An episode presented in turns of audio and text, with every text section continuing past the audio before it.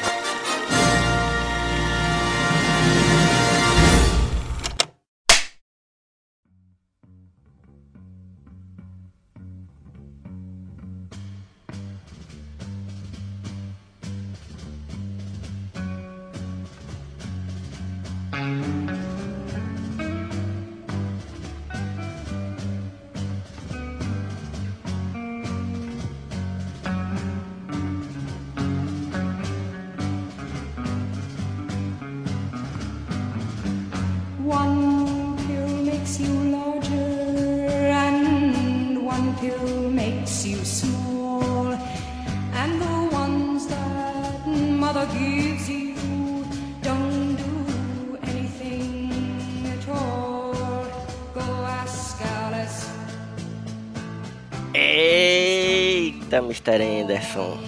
Chegamos finalmente, finalmente chegamos para gravar sobre esse filme que não sei se estávamos esperando, se não estávamos esperando, se temíamos. É um filme que tá aí, é um filme que aconteceu, né? Certamente um filme que existe já, não tem mais o que fazer. Ou não, também pode ser que ele não exista dependendo da sua filosofia de vida. Mas estamos aqui para falar finalmente sobre Matrix Resurrections, para os íntimos Matrix 4, né? E eu tô aqui, obviamente, com ele para conversar sobre Matrix, porque é impossível conversar de Matrix sem conversar com Gambit Cavalcante. E aí, Gambit? Aê, tudo bom, meu querido? Estamos aí. E tô aqui também com o, sotaque mais gostoso do Brasil, JP Bernardes. E aí, João Paulo? Oi! Fala galera, tudo bom? Eu agora voltando no Smoops, né? Saindo um pouco do falando É. sério. Subindo Não, um o, pouco J- do o nível. JP, quem escuta o falando sério já, já, tem, já compreende que o JP é cadeira cativa, já, já faz parte da, da, da bancada. E É sempre um prazer estar com vocês. É demais, demais, sempre bom. Tô aqui com ela também, Mila Fox. E aí, Mila? E aí, meu recorde pessoal, acabei de quebrar aqui. Esperei minha vez de falar até esse momento. E eu deixei ela por último já pra ver se ela conseguia, entendeu? Tava roxa aqui, me prendendo aqui já. Então é isso, meu povo. Finalmente a gente vai falar sobre Matrix. A gente demorou um pouco pra falar, né? Demorou em relação à estreia do filme. O filme estreou no cinema há algum, algumas semanas já. Mas eu não consegui ver. A gente ainda tá passando pelo um momento. Novamente, um momento tenso da pandemia. É, é, um, é, é um bom momento para lembrar do, do déjà vu do Matrix. Porque parece que a gente tá vivendo vários déjà vu de, de pandemia, dessa desgraça que vai e volta. E aí a gente não tá conseguindo muito ir pro cinema. Quem conseguiu foi o Gambit, que foi na, na cabine. Inclusive, já deixo a dica que tem um texto maravilhoso do Gambit lá na- no, no nosso site. Mas aí eu, não- eu e acho que nem JP, JP foi depois também, né? No, no cinema ou tu não viu no cinema, JP? É, na verdade eu não vi no cinema, não. Eu- Né, Então pronto, nenhum de nós três foi no cinema, só o Não, eu fui, eu fui pro cinema sim, pô. Aí foi? Foi. Ah, É. Quando eu tava. Então- Logo depois, ali, na, ali no período de Natal, que já tava uns negocinhos meio sim. calmo, fui. Foi um pegou pouco uma sessão mais desesperador. vazia. Não. Foi desesperador, tava lotado. Meu Deus do E céu. lá em Campinas não tinha esse negócio do, da. Entendeu? Da, Ah, é verdade, eu tava lá. é, não, Mas aqui não tem mais não, viu? pois é, aqui eu ainda não peguei nenhuma sessão aqui, se, se não me engano. É, mas não tem mais Desse não, tá sentando todo mundo junto já. Pois é. Aí, Só o que, é que eles pedem é passaporte de vacina. É, seguindo É, todos os protocolos. É. Mas aí, finalmente o filme estreou na famigerada HBO Max, aquele aplicativo que entrega vários conteúdos bons, mas de- com, com um sistema que ainda está bastante falho. Mas assim, conseguimos assistir, né, JP? Não sei se vocês reviram Gambit. Acho que Gambit reviu, não foi? Depois que, que entrou na Eu já revi. É, né? Depois mas... que fui pra cabine, ainda fui pra uma outra sessão de cinema e agora que tá na HBO já assisti de novo. Porque Já era esperado, né? Gambit, Gambit- quem conhece Gambit das antigas sabe que o, o homem é apaixonado por Matrix. E aí eu já tava. Já tava esperando que ele tivesse visto um bocado de vezes. filme. Mas aí a gente esperou chegar nesse- na HBO Max, finalmente chegou, e a gente conseguiu ver. A gente viu em casa e, e- e eu não sei tu, JP, mas eu fiquei com essa sensação, que era bem esperada também já, né? de que, porra, eu queria muito ter visto no cinema esse filme, muito. Então, eu, eu agora eu fiquei na dúvida, porque eu assisti em casa e assim, eu tive uma impressão diferente. E eu acho que esse filme aí foi feito para ser assistido mais no cinema mesmo. Uhum. Pela Então, é. grandiosidade dele e tal. Mas. É, não, claramente ele, ele é um filme bem. Esse, é- esse clichê que a gente fala, né? Um filme pra cinema, um filme pra... todo filme é pra cinema, ou né, tem, tem um. Tem uns filmes que são home video, que são feitos realmente pra, pra tela da TV, mas.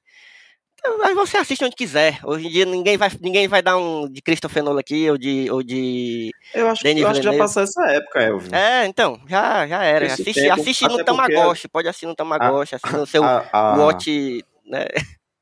A locadora vermelha faz filme pra Oscar e todos os filmes da É. locadora vermelha a gente vê em casa. Exatamente, exatamente. Então, todo filme é pra ver em qualquer lugar. E é engraçado porque, porque, até falando nisso, quando você, de vez em quando tem a oportunidade, né, chega um filme da, da, da Netflix no cinema, assim, por algum motivo, para né, alguma premiação, e, e a gente tem a oportunidade de ver, não sei se alguém aqui já teve, mas é, é bom do mesmo jeito, assim, é bom de outras formas. Eu acho que cada filme, dependendo de onde você assiste, da hora que você assiste, ele vai mudando, sabe? E aí você tem que aproveitar o jeito que dá. Curioso você falar isso, Elvio. Eu também fico curioso para assistir algum filme da Netflix no cinema. Ainda não tive essa Uhum. oportunidade, né? Mas eu queria ver, só pra ter. Que a gente é acostumado a assistir em casa, né? Seria uma eu coisa tive, diferente. Eu já tive essa experiência, por exemplo, o irlandês, eu assisti primeiro no cinema, aí foi uma experiência. Depois, eu transformei ele numa série de TV em casa, Que é como ele foi assisti- feito mesmo, né? exatamente, que é o jeito certo de assistir, é, dividido em quatro episódios. Mas é isso, minha gente, Mas eu o- sou a Elvio pergunta que Franklin. não quer calar, Elvio, antes que você se apresente, é, É. quando você vê no cinema, tem o tudum ou não tem? Tem, tem, Tem? pior que tem, pior que tem. então que é tem, esquisito tem. demais, meu Deus. É, Eu é, não, é mas eu, bizarro. eu tenho. Eu, eu tenho uma, uma- Assim, preciso concordar até a página 2. E acho que é importante dizer isso. Eu ainda acho, talvez porque eu seja old school, mas eu ainda acho que a imersão do cinema é diferente.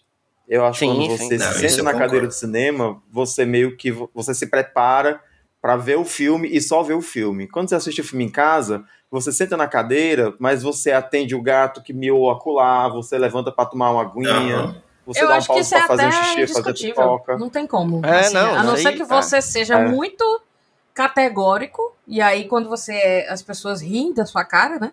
Que é quando Vilaça. O Vilaça, ele. Enfim, as pessoas podem rir da, da cara dele mesmo, porque ele pede às vezes. Mas quando ele É. fala, tipo, não vá ao banheiro, não pega o celular e tal. É desse jeito que a gente consegue emular o que a gente faz no, né, no cinema, assim. Uhum. Porque mesmo eu que você possa ir ao banheiro, é maior. você tenta não ir. Então, assim, pra mim, ah, continua sendo uma experiência muito insubstituível. Assim, eu gosto de ver filme em casa, obviamente, principalmente quando é possível, né? Quando dá pra Sim. esperar. É, Sim. Mas tem a Mas- coisa do conforto da sua casa, Sim. né? Uhum. E tudo Mas mais. o cinema é o Mas cinema, a, a imersão no cinema é. experiência coletiva, melhor. porque ele também, porque isso também vai influenciar no filme, sabe? E aí às vezes isso é ruim, Bicha- às vezes isso é bom, mas E, e também tem que ver, a gente que já tá na idade já mais avançada, que a gente cresceu assistindo o filme com o plim-plim da Globo no meio, o, o filme vai todo recortado, que É. depois a gente foi descobrir que o filme tem meia hora a mais, sabe? Ah, é. tá, e, É. a gente, e a gente curtia, e a gente tá aí, tá aí cheio de nostalgias. Inclusive, nostalgia que é um tema, dos, um dos temas principais do episódio de hoje, né? Mas, minha gente, eu sou o Elvio Franklin, esse aqui é o Só Mais Um Plano de Sequência, o podcast de conversa de cinema do site Só Mais Uma Coisa.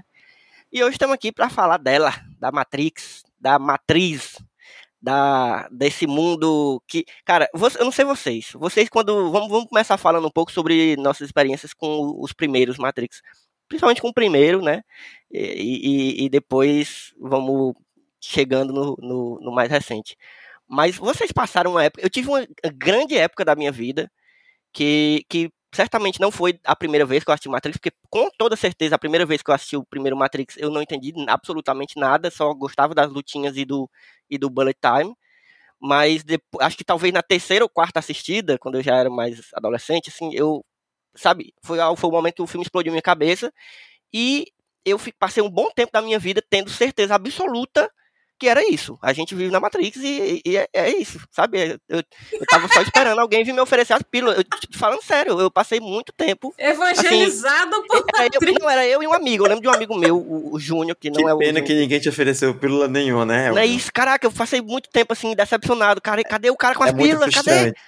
Eu é preciso. É eu, eu, eu, preciso. Eu tô tão imerso na Matrix que eu não vou. Ninguém nem me chamou pra sair, gente. Eles desistiram de mim. e aí depois cheguei numa época, algum tempo depois disso, cheguei numa época que eu tinha certeza que se alguém viesse me oferecer a pílula, eu ia escolher a pílula azul. Azul. é, eu vou lá escolher ficar comendo mingau de aveia pra é, sempre. Se alguém viesse me oferecer uma pílula, eu ia escolher a dipirona. Exatamente. Na minha idade, eu só sinto dores. Mas eu quero que vocês comecem falando, e aí já posso começar por Gambit, que, que, que é, é o maior fã dentre nós aqui de, de Matrix e que tem. E que é, como ele gosta de repetir, ele é o mais velho entre nós aqui. Mas diga aí, Gambit, como é que foi a experiência de ter visto Matrix na época que foi lançado? Como é que foi? O que que ele significou para ti? E o que que tu viu ele significando pro, pra cultura pop, assim, também? Eu já ia dizer que, além de tudo, ainda sou mais velho. Meu querido, é o seguinte: em outras conversas, eu já falei isso aqui e eu vou repetir isso pro resto da vida. É, Matrix, é um filme. Matrix 99, né? Ele é um filme muito bom para qualquer pessoa assistir, mas ele é um filme melhor ainda quando você tem uma certa bagagem, né? Uhum. Eu acho que talvez isso seja comum de qualquer mídia, né? Que você precisa ter, às vezes, você precisa ter uma certa bagagem para que a experiência seja mais enriquecedora. O primeiro Matrix, quando eu vi, foi já em home video, porque ele não fez muito estandalharte na época que foi lançado, sim, sim. pelo menos não aqui no Brasil. Eu lembro que eu fui assistir na casa de um amigo meu, que ele tinha alugado o DVD, que já existia, já existia DVD, e ele disse: Ei, aluguei aquele filme do pessoal dos Estados Unidos que mataram não sei quem na escola. E eu, que história é essa, gente? Ah, porque tem uma cena no filme que os caras usam um, umas capas pretas com metralhadora, e aí nos Estados Unidos alguém entrou na escola e metralhou os alunos estudantes, dizendo que estava simulando a cena de Matrix, que o filme chegou para mim desse jeito. E aí eu Caraca, assisti teve isso mesmo. Ué, teve? Eu acho que eu só conheci Matrix por conta disso, porque passa no jornal falando disso. É. é tanto Matrix Inclusive, quanto tiveram vários crimes. Tiros em Columbine, né? Foi os dois, né? Sim, né? Tiveram verdade. vários crimes que os, os os criminosos, né, os acusados, colocaram a culpa no Matrix. Não foi só um. Acho que tem uns seis casos aí de gente que cometeu o crime e botou a culpa na Matrix, né? Porque você não tem nada pra se culpar, a culpa é da Matrix. Anyway. E aí eu assisti o filme e achei legal toda aquela coisa dos efeitos especiais, né? E eu tinha ali 19, 19 para 20 anos e foi maravilhoso. Porém, a minha vida só mudou mesmo quando eu ganhei de presente um livro que, inclusive, eu não tenho mais e tentei comprar de novo e ele não existe mais a edição nova, só tem a edição usada e quem tem usada quer vender a 300 reais, o que é uma bosta. Que é, acho que é... A filosofia Meu de Deus, Matrix. A... Né? É, é mais ou menos isso, mas não é só isso. É porque tem outro. É não sei o que. A filosofia por trás de Matrix. É um livro da capa verde, como podia deixar de ser, né? Que tem uma porta. Depois que eu li esse livro, aí eu passei a enxergar o Matrix, mas com, muitos outros olhos diferentes, assim. O filme se transformou, a experiência foi completamente outra. E aí, quando eu assisti de novo o filme, com as informações que eu vi no livro, aí eu liguei vários pontos que na primeira vez eu não tinha ligado, porque eu não tinha essa bagagem, sabe? Uhum. Um monte de conhecimento filosófico, entender o que, que a oráculo dizia, né? Como se, por que, que a oráculo é daquele jeito, por que, que ela tá lá num forno assando biscoitos, por que, que tem fumaça. Esse monte de referência a a mitologia grega e nos outros filmes referências a outras mitologias, uhum. né? Então, assim, a, a, minha cabeça explodiu de verdade depois, de, depois que eu li esse livro. Aí sim eu fui, que nem o Elvio, né? Fui catequizado uhum. pela, pela filosofia de Matrix e para mim a, a, ainda é um dos melhores filmes que eu vi na vida. Ele tá facinho no meu, no meu top 5. Show. E tu, Mila? Eu achei que eu não ia precisar falar. Achei que o Gump ia me incluir na, na experiência dele, já que ele provavelmente estava lá. Porque eu não lembro muito bem. 99, né? Eu não tinha. Não, eu tinha 8 anos? Acho que eu tinha 8 anos. Talvez. Só que eu lembro de assistir várias vezes, provavelmente em DVD. E lembro de assistir o 2 no cinema, no no São Luís, né, no cinema aqui do centro de Fortaleza, que é formato de teatro e tal. e de logo depois do 2 ter o trailer do 3. Isso eu me lembro, assim, muito vividamente. Mas o primeiro em si é, tu, é como isso que, o, que o Gambit disse, assim, eu, eu não lembro se eu vi na, sei lá, na temperatura, temperatura máxima não, o da SBT, uhum. que era de terça-feira, caraca. Caraca, né? Esqueci o nome da sessão. Eu, eu tenho quase certeza. Não, não vou lembrar porque é no SBT. Hã? Assistiu na tela de sucesso, né, Mila? Isso, na tela de sucesso. É, eu tenho quase certeza que foi na tela de sucesso, quase. E aí depois alugando várias vezes e tal. Mas, mas eu só realmente comecei a, a entender qual era o lance de Matrix porque a minha irmã e o Gambit ficavam conversando. E eu sempre fiquei ali ao redor, né? É, eu era essa irmã mais nova que ficava indo com a Marcela pros cantos. E eu fui totalmente influenciada por eles, assim. Inclusive, eu queria muito que a gente discutisse aqui, é, nesse podcast, por que será que Matrix é um ícone tão grande no, no mundo LGBTQ e a mais? Será que é porque é fashion? Deve ser. Eu né? acho que eu acho que é. Eu acho Enfim. que tem muitas, tem algumas conversas sobre isso, assim, porque é, é um fato, isso aí é, é um Fato, é porque tem látex. É porque tem látex.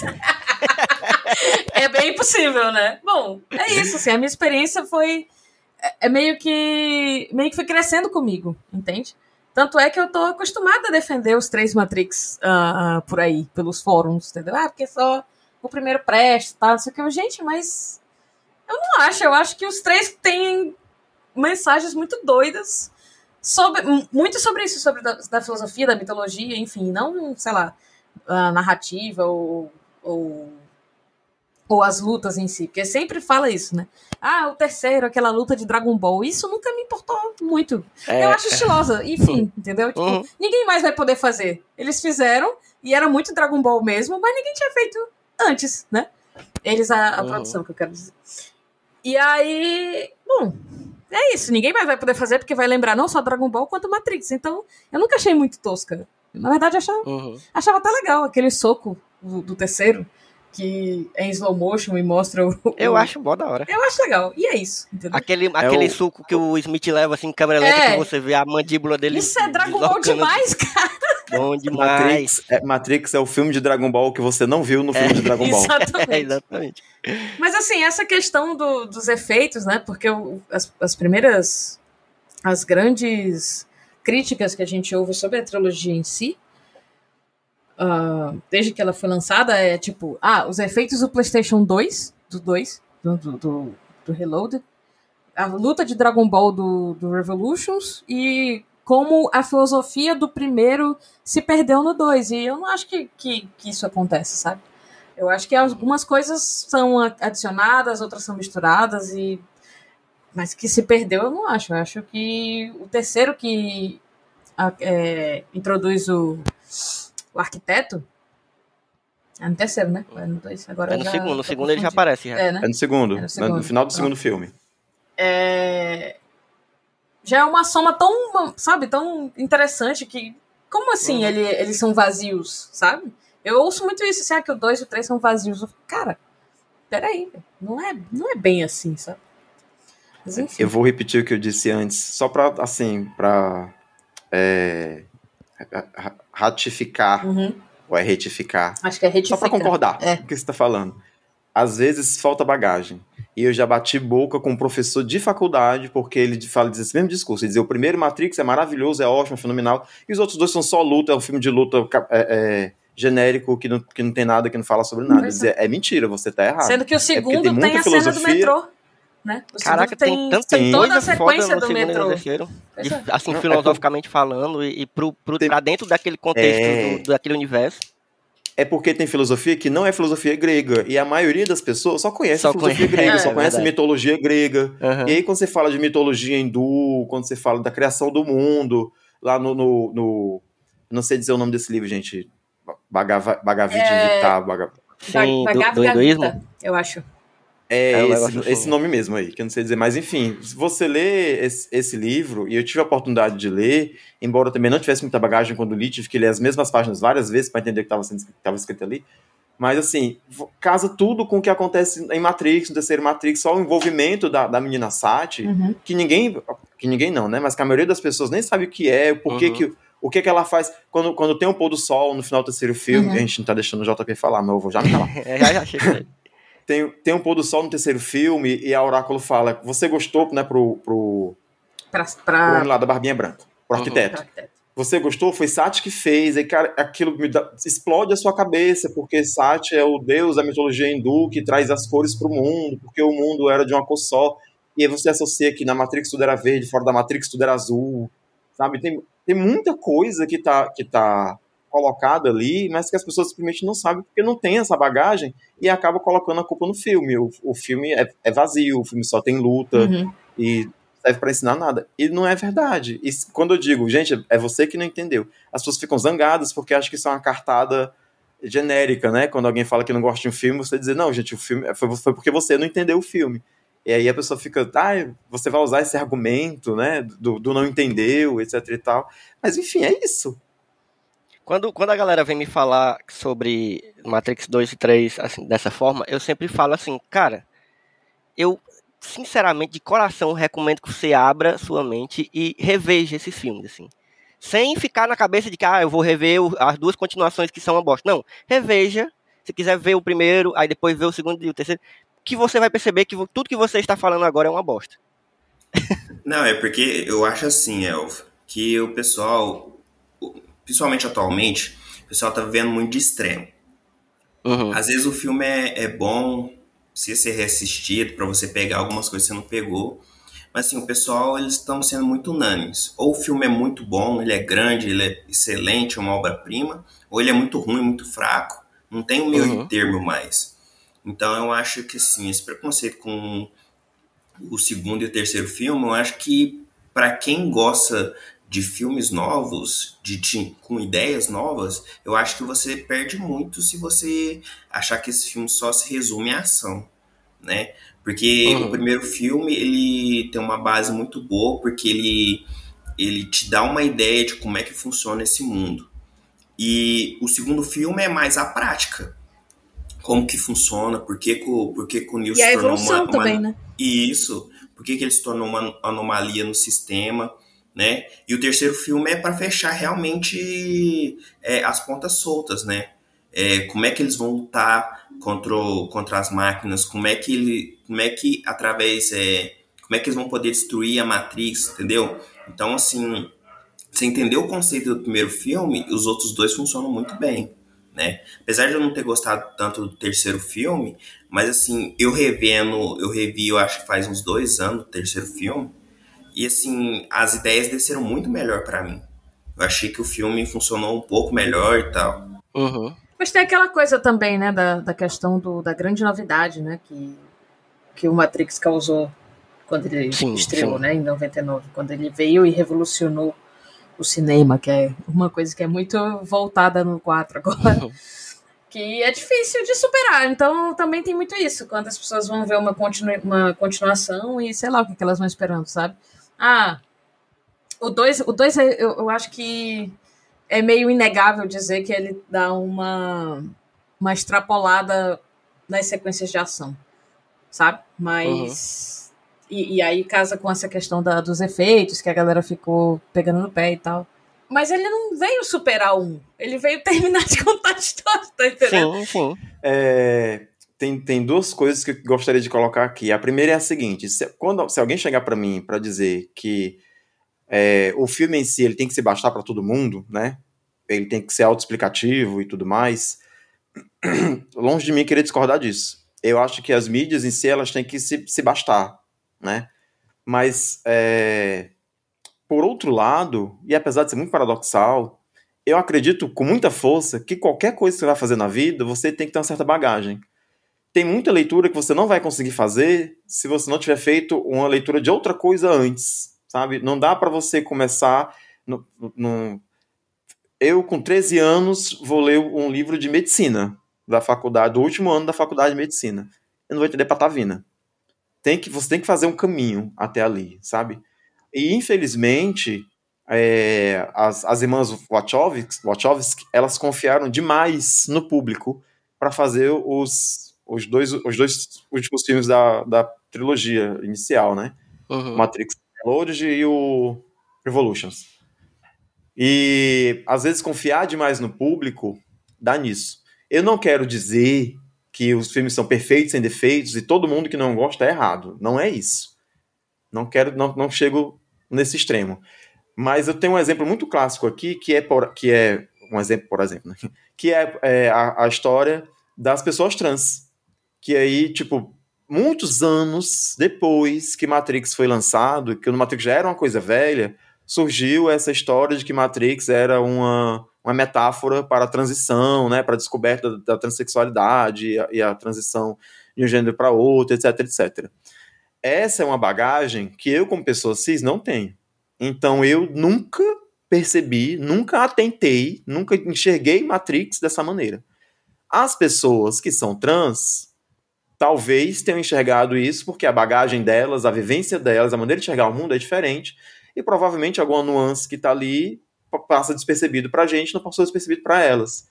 Então, é, até isso, né, é muito válido para quando a gente fala dessa coisa da bagagem, né, da, da, da, experiência. A gente só pode enxergar o mundo pelos nossos próprios olhos, nunca pelos olhos de outra pessoa. Então, é, eu preciso dizer que, assim, se você acha que os, o, a trilogia de Matrix não é uma experiência tão boa, não é uma experiência tão completa, dê uma pesquisada, faça uma leitura, sabe? Adquira um pouco de bagagem que, se você pesquisar direitinho a mitologia, os assuntos que estão envolvidos atrás do filme, o filme vai deixar de ser vazio para você, porque o, a trilogia de Matrix ele não é um filme só de lutinha, não é um filme só sobre porrada. Ele também tem porrada, mas não é sobre isso. Não, e eu, eu, eu, eu lembro muito, assim, de, de ter. Eu lembro das primeiras vezes que eu assisti, e para mim ele era um filme de porrada e tava, e tava maravilhoso. Para mim era isso, eu tava perfeito para o filme. Aproveitei, eu lembro de ter gostado desde a primeira vez, entendeu?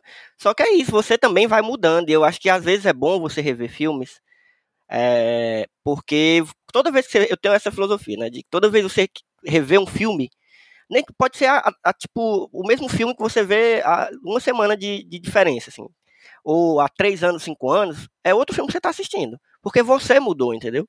Então, vai depender muito do momento que você está vendo, vai depender muito dessa bagagem que o Gambit está falando aí, se você tem ou não, porque não é uma coisa que é obrigatória, mas se você tiver melhor, tem coisa, tipo, você vai assistir um filme de quadrinho. Se você já viu, leu o quadrinho, é uma bagagem que você tem. Se você não leu, é outro, mas o filme continua, tá, tá lá, o filme vai poder ser aproveitado ou não. É, então, eu, é, é, isso. Acho que é uma conversa boa para a gente começar falando é, de Matrix, porque ele tem muito disso, né? Ele tem muito, muitas referências, muitas, muitas. E eu, eu. A trilogia Matrix foi a primeira trilogia que eu lembro de, de começar uma tradição comigo mesmo, que é rever todo ano. Eu, por muito tempo eu revia a trilogia todo ano. Hoje em dia eu faço isso com, com Star Wars também, com o Poderoso Chefão. Mas antes, Matrix eu revia todo ano e todo ano eu pensava, caraca, toda vez que eu revejo, eu descubro coisas diferentes, assim, eu percebo coisas diferentes, eu, sabe? Mas diga aí, JP. Então, é, minha, experi minha experiência com Matrix começou, acho que foi nos anos 2000, acho. Que foi assistindo VHS na casa do meu primo. E assim, a primeira vez que eu assisti, eu achei, assisti meio picado, não tinha entendido muito bem. Aí depois eu assisti na TV, que nem a Mila, né? No SBT. E assim, eu falei, gente, esse filme é muito intrigante. Ele é muito diferente do normal. Que a gente está acostumado a ver filmes só pela ação e tal. E você vê que Matrix, que nem você tinha comentado, ele tem sempre algo mais, algo filosófico, uma coisa que faz você pensar. Ele pega um conceito de uma ideia que até então ali é, soava como algo bem novo. E assim, eu conheço muito Matrix, não só pela a tal polêmica dos tiroteios e tal, mas como o filme que desbancou Star Wars. Porque você pensa, é, Star Wars Ameaça Fantasma estreou também em 99. E era o, era o filme, na época, era o filme mais ripado.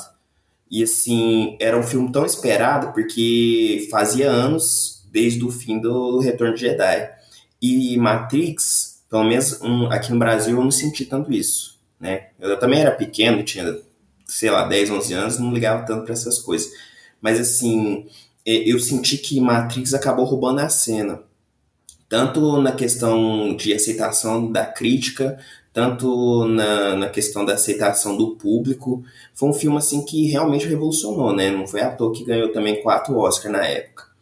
E assim, quando eu fui entrar mesmo nessa vibe aí é, que eu também revi antes de assistir os outros dois no cinema, que aí eu já, tá, já, já tinha já compreendido mais como é que funcionava a Matrix, como é que era o mundo real, é, por que, que eles estavam lutando, né? Por que, que é, tinha algo diferente no Neo? Aí você vai com, é, entendendo os conceitos, por que, que o déjà vu funciona na.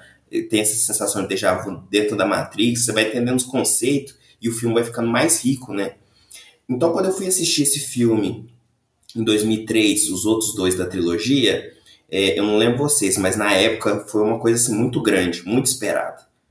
Porque assim, eu não esperava que ia ter sequência de Matrix, né? Porque assim, quando eu vi o, Neo voando no primeiro filme, eu não pensava, não, não vai ter mais, né? Aquilo ali já tá fechadinho para mim, tá, tá tranquilo. Que agora eu pensei assim, ele adquiriu essa habilidade e vai libertar o povo lá. Eu tava satisfeito com isso.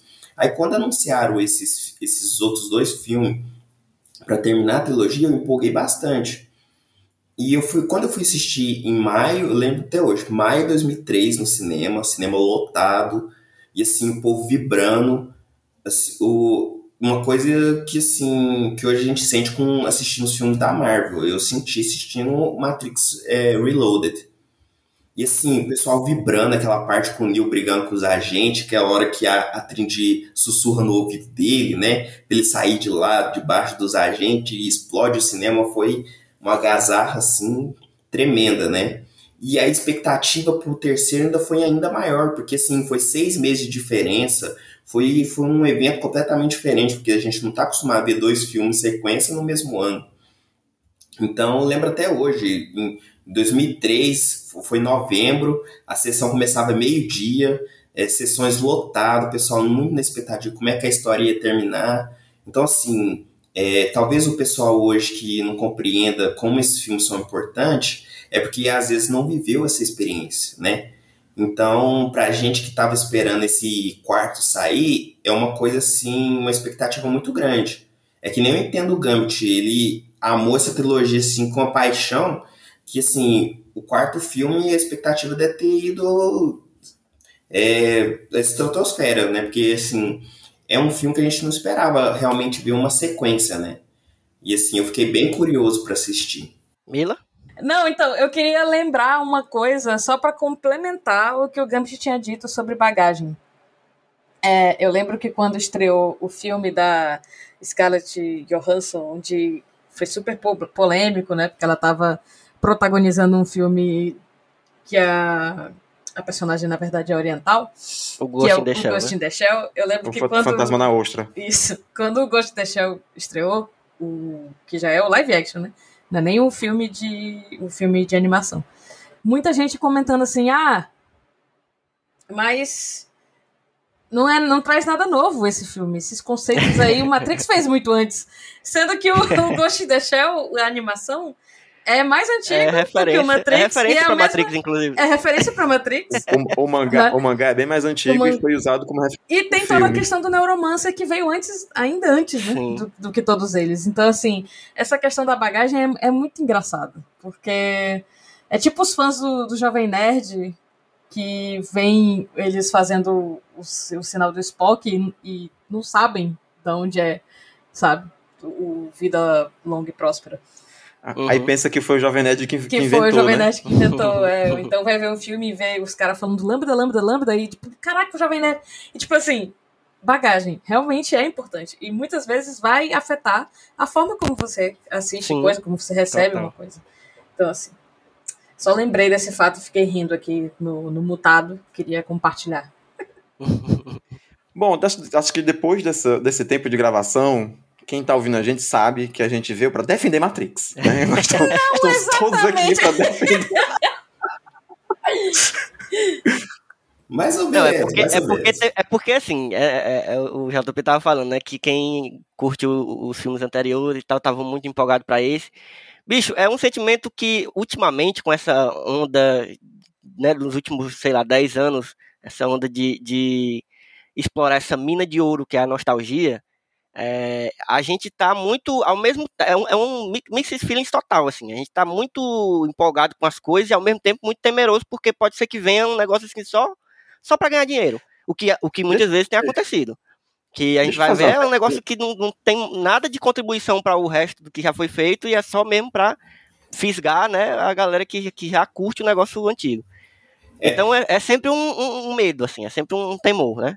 Caça-níquel, né, Elf? Uhum. Que o pessoal, assim, depois que o Star Wars Episódio 7 fez aquele rio de dinheiro e o pessoal ficou repercutindo o ano inteiro, no ano seguinte inteiro, né? Então aí agora todo mundo quer um pedaço do, do bolo, né? Uhum. Mas eu achei que, É, assim, no caso de Matrix, assim, eu falo por uma coisa pessoal minha, porque, assim, eu achei que o final em aberto do terceiro daria oportunidade deles voltar em algum momento, né? Porque, assim, pra mim não desceu muito bem. E aí, então, eu tava querendo esse quarto filme pra ver se eles conseguiam, sei lá, reajustar as ideias e tal. E, Uhum. assim, pra não adiantar muita coisa, eu- gostei em partes, né? Eu, eu, eu acho que com os três filmes, a trilogia, né, primeira, a gente termina pensando, pô, isso, esse universo é tão rico e tão cheio de possibilidades que dá pra fazer qualquer coisa daí, sabe? Dava am- ampliar esse universo e não à toa ampliaram também, né? Porque a gente não falou aqui, mas eu, eu, eu tenho que lembrar dos Animatrix, né? Dos Animatrix, que são uma série de nove animações é, que curtas que ampliam esse universo falando muita coisa do passado ou histórias paralelas com o que a gente vê nos filmes. E que é engraçado, eu, eu fazia muito tempo que eu não tinha visto os Animatrix. Eu vi agora esse ano, antes de, de ver o, o quarto filme. E, porra, é massa demais, bicho. É muito massa. Você É. fica. Você amplia muito e você vê a- a- a- as possibilidades é, infinitas dentro desse universo, sabe? Porque a gente tá acompanhando uma história no- na trilogia de uns personagens ali, obviamente, né? O escolhido e tal, aquela galera de Zion que, né? Mas, porra, tem muita gente ali ao redor e, e- e- e tem muita coisa antes também que dá pra ser explorada. Então, o meu medo nunca foi, assim, de que seria, de se teria coisas pra tirar dentro desse universo, porque com certeza ainda tem e, e- e vai continuar tendo ainda, porque é Sim. muito rico. Eu acho Mas que o o- o- Animatrix. a minha preocupação era da galera ter, ter cuidado, assim, e de respeitar, assim, o, sabe? O, Sim. Eu, eu acho, inclusive, regras. que o Animatrix eu vi na sala do Gambit. Não sei se era isso que ele ia dizer, mas eu acho que foi. E eu queria só complementar o que o João disse, o JP disse antes de, de passar para o Gambit a palavra. Que essa questão do final em aberto foi sempre algo que me deixou meio tranquila. Tipo assim, ah, eles estão fechando aqui, mas ele mesmo já tá dizendo que em algum momento ele vai voltar e é tudo bem. Então, quando anunciaram o 4, eu não fiquei assim, putz, o que é que vão contar? Mas fiquei assim, bom, vamos ver, né? Já Uhum. é, questionando ou discordando da frase do Morpheus nesse filme 4. Onde ele fala assim, nada como um pouco de nostalgia para acalmar uma mente ansiosa, né? Só que assim, quando eu vejo esse tipo de, de anúncio, eu não fico acalmada. Eu fico, caraca, meu Deus, eu- é isso, eu não Mais sei se eu ansiosa. hype ou não, né? Fala aí, Gambit. Eu, eu, eu escuto vocês falando e eu, eu preciso fazer anotações, porque ah, tem muitas ramificações que a gente fala. A primeira coisa que eu ia que eu tava querendo perguntar desde quando o Elvio tava falando é que vocês não sentem, talvez vocês que sejam 10 anos mais jovens que eu, tem essa dificuldade mais, ou tem uma dificuldade maior de pensar isso. Mas assim, vocês não sentem que né, quando acabaram os anos 90, nada, não existe mais para a cultura pop nem anos 90, nem anos 2000, nem 2010, só existe anos 80? Eu acho que os anos 80 gerou tanta coisa, Nossa. não sei se é boa ou ruim, ou, ou pro bem ou pro mal, mas gerou tanta coisa culturalmente importante que desde o começo dos anos 2000 que se vive de sugar os anos 80. Nossa. Todos os anos 80 Ô, Sim. Gambit, Né? eu, E- quero, e eu quero te dar um abraço, cara. Porque eu nunca, eu, eu nunca concordei tanto com uma, com uma afirmação, porque assim, é realmente o que eu sinto às vezes, né? Que eles ignoram completamente os anos 80, ó, os anos 90 e 2000, e só foca nas coisas que vieram dos anos 80. Eu vejo, inclusive no Twitter, o pessoal assim, mais antigo dessa época, fala assim, ah, vocês nunca viveram os anos 80, melhor ano, melhor ano já existiu, sabe? Eu, assim, eu acho um pouquinho de desrespeito com as outras épocas, assim, porque tem muita coisa boa, né? Muita coisa boa na, na época que a gente viveu, tipo, Bem, é, só que ninguém lembra. nos anos 90, 2000. Esse que é o problema. Esse é, que Eu é o acho problema, que é que eu- ninguém lembra. No mundo da Exatamente. moda, o mundo, no mundo da o- Ah. a gente observa que o mundo da moda ah, evolui nesse sentido mais rápido do que o entretenimento. Né? Os anos 80 Uhum. já foram revisitados, os anos 90 já foram revisitados, a gente tá ali quase saindo dos anos 2000, indo pro 2010, sim. O que é um pouco apavorante, assim, na verdade, que eu realmente não queria ver a calça cintura baixa voltando. Mas a gente vê. É, É, Falou a essas- pessoa que usa pochete. Sim. Mas a pochete, Então. graças a Deus, voltou. É útil. A calça cintura baixa é é útil. verdade. Eu Não. concordo. Então, né? Eu tava esperando a pochete voltar, porque eu sempre quis. Mas enfim. é, O que é apavorante, né? Mas a gente vê que existe essa evolução na moda, enquanto no cinema, talvez alguns filmes é, tenham revisitado os anos 90 ah, já. A gente pode perceber algumas referências, tipo o terceiro episódio de WandaVision, terceiro? Acho que é o terceiro, se for. A, a própria volta do. Matrix é uma, própria uma revisita aos Matrix, anos pois é. 90. A gente Exato. tem o, o novo Pânico. Os a gente o, tem. o, o, o Night, Eu né, que é o. Eu acho que é uma o Jonah questão de Hill. tempo, sabe? É, porque a gente tem que esperar as pessoas que eram Pois é, novas mas- nos mas anos então, 80 e estão na eu ia- mídia, né? Mas eu ia chegar nesse Pois é. ponto. Eu ia chegar nesse ponto. É porque eu também eu concordo que tudo é cíclico, que as coisas ficam indo e voltando. Mas acontece que a época dos anos 80 voltar foi no começo dos anos 2000, porque era quando eu lembro que. E- e isso é muito cringe. É, a faziam, faziam festas chamadas 20 e poucos anos. As festas dos 20 e poucos anos. Saudades. Eram, eram festas que, que, eram, que eram voltadas para os anos 80, porque era começo dos anos 2000, Sim. quem nasceu nos anos 80 eu estava fazendo 20 anos. Sim. E eu tinha 20 e poucos anos quando ia para essas festas. O que acontece é que as festas dos 20 e poucos anos, elas já têm 20 e poucos anos. Uhum. Mas e ela, os ela anos mudou de 80 nome, tu não sabe, né? A festa? É, não. a festa é mudou de 40 e nome. agora. Não, agora é. Pela, assim, não sei se ela ainda existe. Mas a festa, antes de sumir pra mim, no meu radar, mudou de nome pra 30 e poucos, eu acho. O, na casa dos 30. Ah, não, eu nunca uma vi parada 30 e dessa. Eu vi. Eu sei que quando, quando acabou a festa dos 20 e poucos anos, assim, os, os anos 80 de toda maneira não morreram. Continua voltando He-Man, continua voltando She-Ra, continua.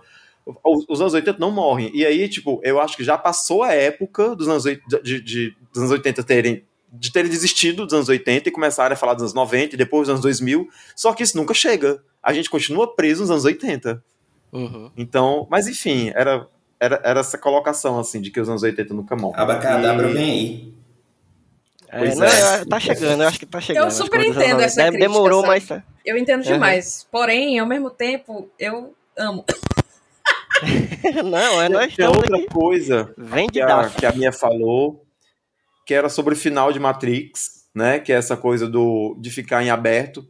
E eu fico pensando aqui que, sinceramente, dentro da minha, do, do meu, do meu universo criativo, que não é lá muito vasto, eu não consigo imaginar outro final possível para Matrix. Uhum.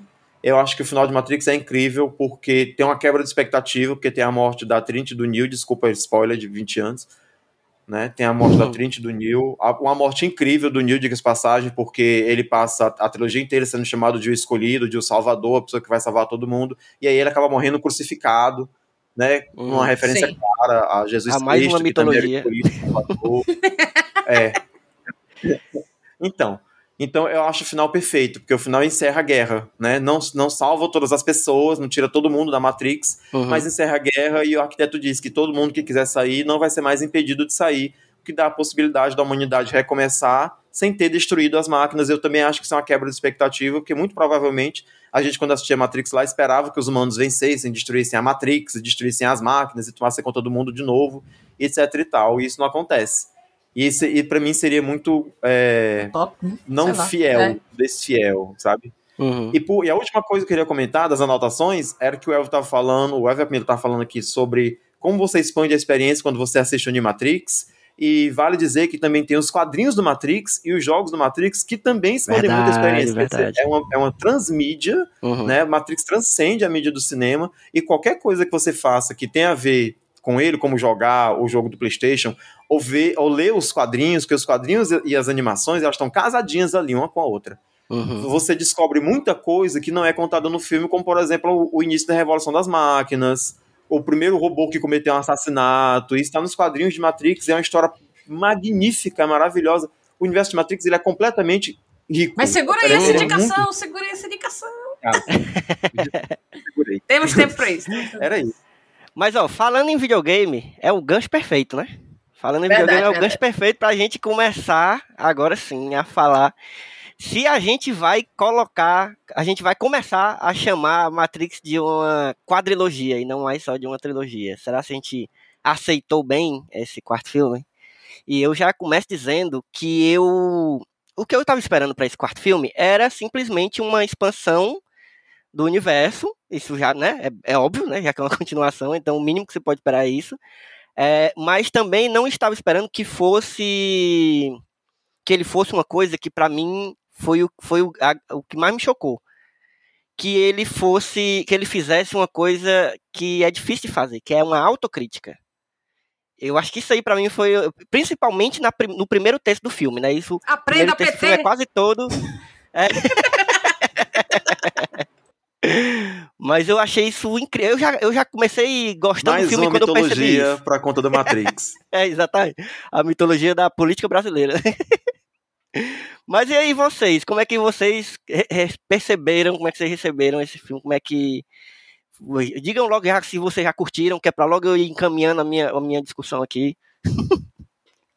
Começa aí, Mila.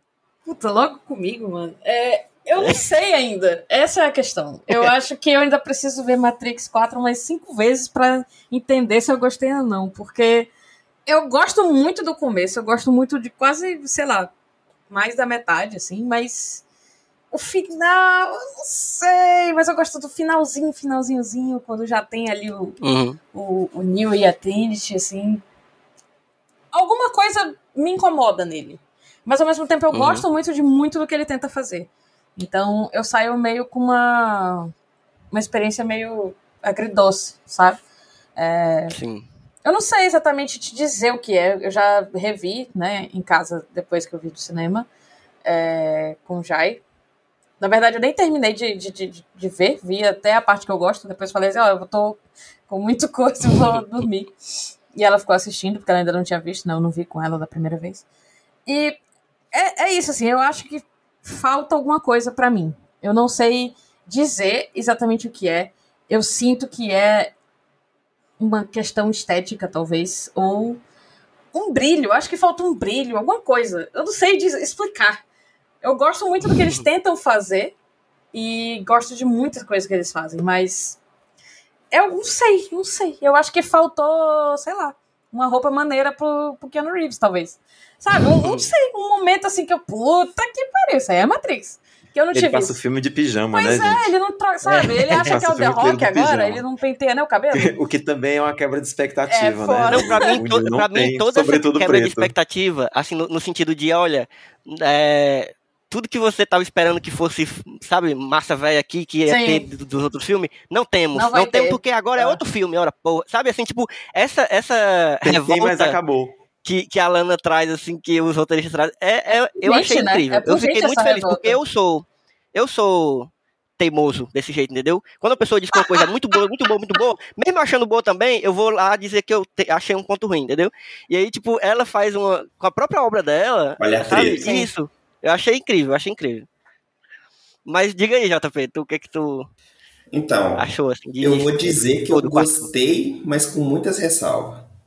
Eu vou, eu vou repetir o que eu falei uma vez, qu- quando eu terminei de assistir pela primeira vez. Eu falei assim, eu não. Primeiramente, eu, eu vou falar assim, que assim, eu não, eu até pensei em rever o quarto filme antes de fazer o esse Smoop aqui. Mas eu falei assim, não, vou deixar esse filme criar uma memória. Uma memória para depois é, falar melhor sobre ele. E ainda continuo achando que ele é parecido com a experiência que eu tive quando eu vi Os Incríveis 2. Que assim, Curioso, curioso. é um bom filme, não consegue replicar é, o que fez o original um sucesso, mas é um filme que, assim, é, se eu rever, eu vou acabar gostando mais.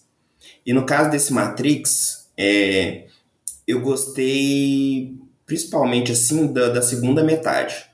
Eu achei que a primeira metade é boa, só que aí chega num, num ponto que, assim, toda a metalinguagem, toda é, a autocrítica, como o El falou, é, acaba caindo num terreno perigoso de quase paródia.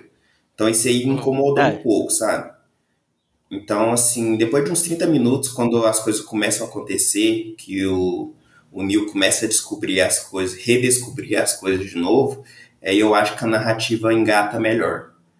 Entendeu? Aí no final das contas, todas as decisões que fizeram assim no, no terceiro ato não chegou a me incomodar, mas assim, eu achei que deu um direcionamento melhor.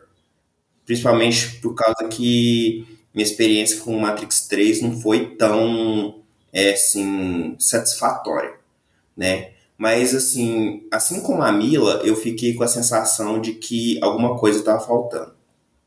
Principalmente porque é, esse Matrix ele bebe muito do, do que os, o- alguns bu- blockbusters fazem hoje em dia. Muita estética, muito barulho, e às vezes falta aquele pé no chão, sabe? Aquela sensação que Matrix tinha é de deslumbramento quando os personagens estavam na Matrix e, e aquela sensação de vazio, de é, assim, de, de mundo real quando eles estavam fora da Matrix. Nesse filme, assim, eu achei que eles não conseguiram diferenciar uma coisa da outra, sabe? É, eu acho que não sei se eles imprimiram muita tecnologia no mundo real, que ficou muito parecido esteticamente com a tecnologia dentro da Matrix, eu não sei. Só sei que é, às vezes não casou bem pra mim, sabe? Mas Ficou agora, confuso assim, quando eles estavam na Matrix, quando eles não estavam pra, pra ti, né? Isso, isso. Entendi. Mas eu vou já te falar sobre. Eu vou anotar pra eu falar sobre isso aí depois. Mas, mas é basicamente isso, sabe? Eu não Mas eu acho que eu tô entendendo o ruim. ponto do, do JP. É isso, eu não acho que é um erro, mas é um Uhum. incômodo. Tá ligado? Isso, Tipo, exatamente. Com certeza tem uma explicação ou alguma base teórica mitológica por trás, entendeu? A questão das cores, principalmente. Não acho que, te, que foram erros, sabe? É, ah, foi uma decisão ruim. Não, eu acho só que, tal qual Toy Story 4, eu não, talvez eu não esteja preparada, entendeu? Pra Matrix É. 4 também. Pode ser Essa isso é a minha também. sensação. Tem alguma coisa que não tá conversando comigo, que talvez só vai conversar depois. Talvez eu tenha que me reler a- a- algumas coisas, sabe? Talvez eu tenha que reassistir algumas coisas pra entrar nesse mood, que às vezes não clica Uhum. mesmo. E acontece. Sim, sim. Mas uma coisa eu concordo, assim, não é filme ruim. O povo que pinta, ah, é um filme terrível, ruim. Não. Ele é um filme muito de. tem muitas boas Essa galera que ideias. fala isso deve estar assistindo uns filmes inacreditáveis, É, viu? só Assim, de- pode. meu, nível, nível, sabe? Lá em cima. Mas é isso. E Gambit? Filme bom é finalmente. filme da Marvel. Que também, né? Pois é. Mas diz aí. Gambit, como é que foi pra tu a experiência do Ai. quarto filme? Tá, vamos lá.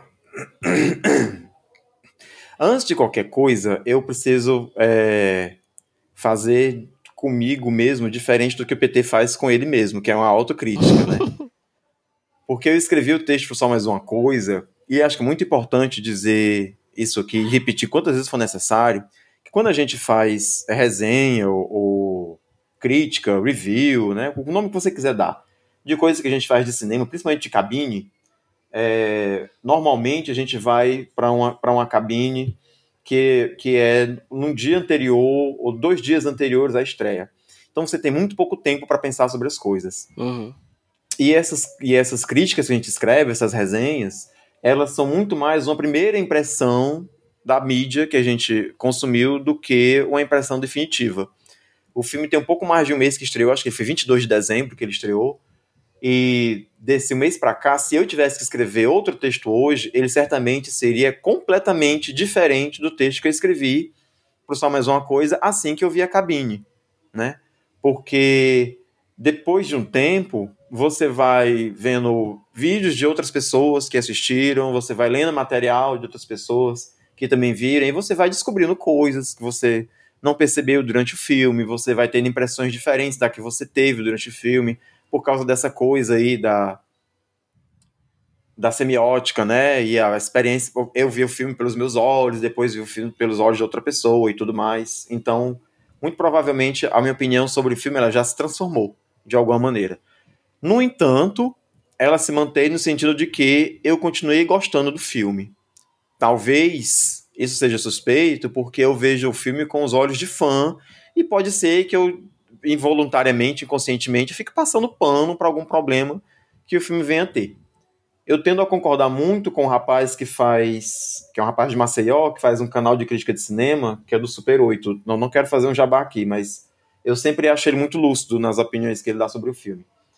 E quando ele falou sobre Matrix, ele disse que Matrix parecia muito mais uma fanfic do que uma continuação dele mesmo, e não uma fanfic no sentido pejorativo, mas não uma fanfic porque é como se alguém tivesse pego uma, uma característica, uma nuance da história principal, que normalmente quem faz fanfic é, são, são pares românticos, né, que, que hoje já existiam, que as pessoas queriam que existissem, e escreveu uh, essa fanfic baseada na, na, na trilogia original que é muito parecido, na verdade, né? Assim, a, a, é uma continuação que se passa para nós 30 anos depois e para eles 20 anos depois. É isso? Minhas contas estão certas? Não, né?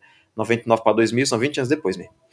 Né? 20 anos depois pra gente, 20 anos depois para eles, mas para quem tá, na, tá no planeta, para quem tá fora da Matrix, é 60 anos de diferença, né? Uhum. E ele pegou esse aspecto é, New Trinity, né, e resolveu explorar. Eu gostei muito de Matrix pelo seguinte fato: por que, que, eu, não, por que, que eu não deixei de gostar dele, apesar de, de todas as coisas?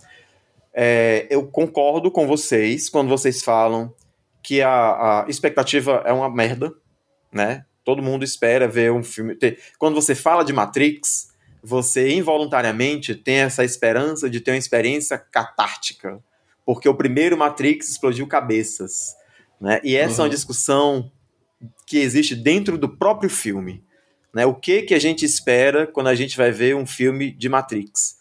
E aí isso é muito complicado, porque acaba que Matrix se torna um, um prisioneiro dele mesmo, uma vítima dele mesmo, porque todo mundo quer que todos os filmes de Matrix sejam o primeiro Matrix. Uhum. Isso não vai acontecer, porque a experiência que você teve com o primeiro Matrix, você só vai ter com o primeiro Matrix, você não vai ter com nenhum outro filme, e não porque Matrix é especial, é porque a experiência que você tem, por exemplo, com Vingadores Ultimato, não é a mesma experiência que você tem com Vingadores Endgame. Que cada filme te dá uma experiência única daquele filme. Uhum. Cada filme é, um, é, um, é, uma mídia que se completa, é, é, enfim, que se baixa entre si, mas as experiências são todas diferentes. E aí, quando você já vem com essa bagagem de que o primeiro Matrix é um filme que explode cabeças, velho, o que que se pode fazer ainda que se revolucionaria tanto a indústria do cinema como se fez há 20 anos atrás para se fazer agora? Isso é um problema.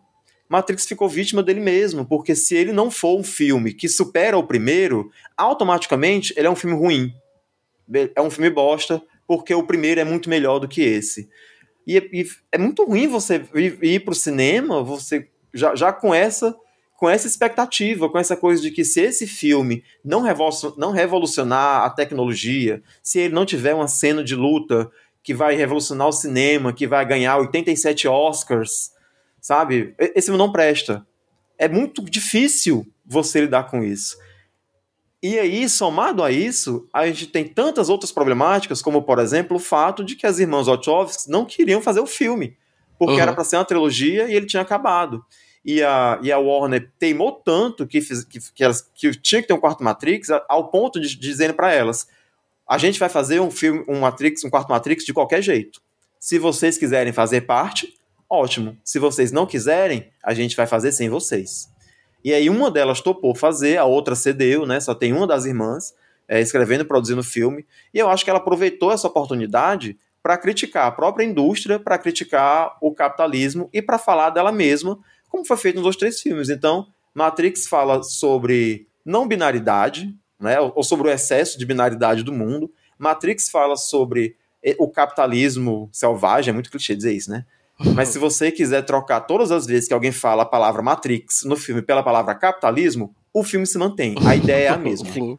Sabe? Sobre a, a, forçação de barra de que uma coisa que é boa, você não pode soltar o osso. Você tem que fazer de novo, de novo, de novo, sabe? E, e continuar rendendo aquilo aí, transformar aquilo é, é, em dinheiro.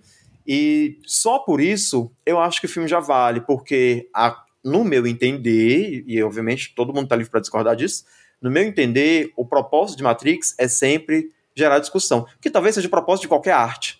É gerar discussão. E se você vê o filme e você consegue sair de lá falando sobre ele, gerando essa discussão, falando, porra, que crítica foda sobre o capitalismo, sobre fazer esse quarto filme, sobre se esse filme deveria existir ou não, sobre essa questão de, de, de tudo ser preto ou branco, sabe? Certo ou errado, bom ou mal, que o filme discute sobre isso, né? E sobre o propósito que a gente tem do amor, quando tá apaixonado. Porra, eu lembro que isso se falou tanto na primeira trilogia, quando era a Trinity, que queria fazer tudo por causa do Neil, porque a, a Oráculo falou para ela que ela ia se apaixonar pelo escolhido, então o Neil tinha que ser escolhido porque ela amava o Neil e ela fez um monte de sacrifício pro Neil ficar vivo, e aí depois o Neil vem e faz isso para salvar a Trinity, tipo, o, o, o, meu propósito nesse filme sou eu. Eu tô cagando pra humanidade. Eu quero salvar a Trinity. A, a minha parte uhum. com vocês eu já fiz e eu morri fazendo isso. Agora eu quero garantir o, a, a minha vida, sabe? Eu perdi 20 anos preso lá dentro, pensando que a, o amor da minha vida tinha morrido. Então agora eu quero ela de volta. Para mim isso tudo é muito válido, e isso tudo transforma o filme para mim o, filme por si só, ele é muito bom.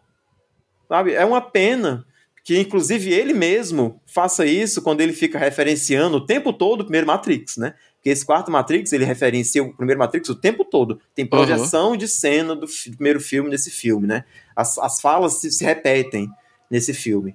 E por causa disso, ele se transforma nessa, nesse, nesse prisioneiro que ele é dele mesmo. Falei é. demais. Não, acho que esse final aí, esse, só pra, pra complementar, pra eu não esquecer, esse final que tu falou, talvez seja uma das poucas coisas que eu encontro assim, que realmente me incomodaram. Porque aí o filme cai na própria armadilha, né? De, da, que a galera criou para ele, que é de, de ser refém do primeiro filme.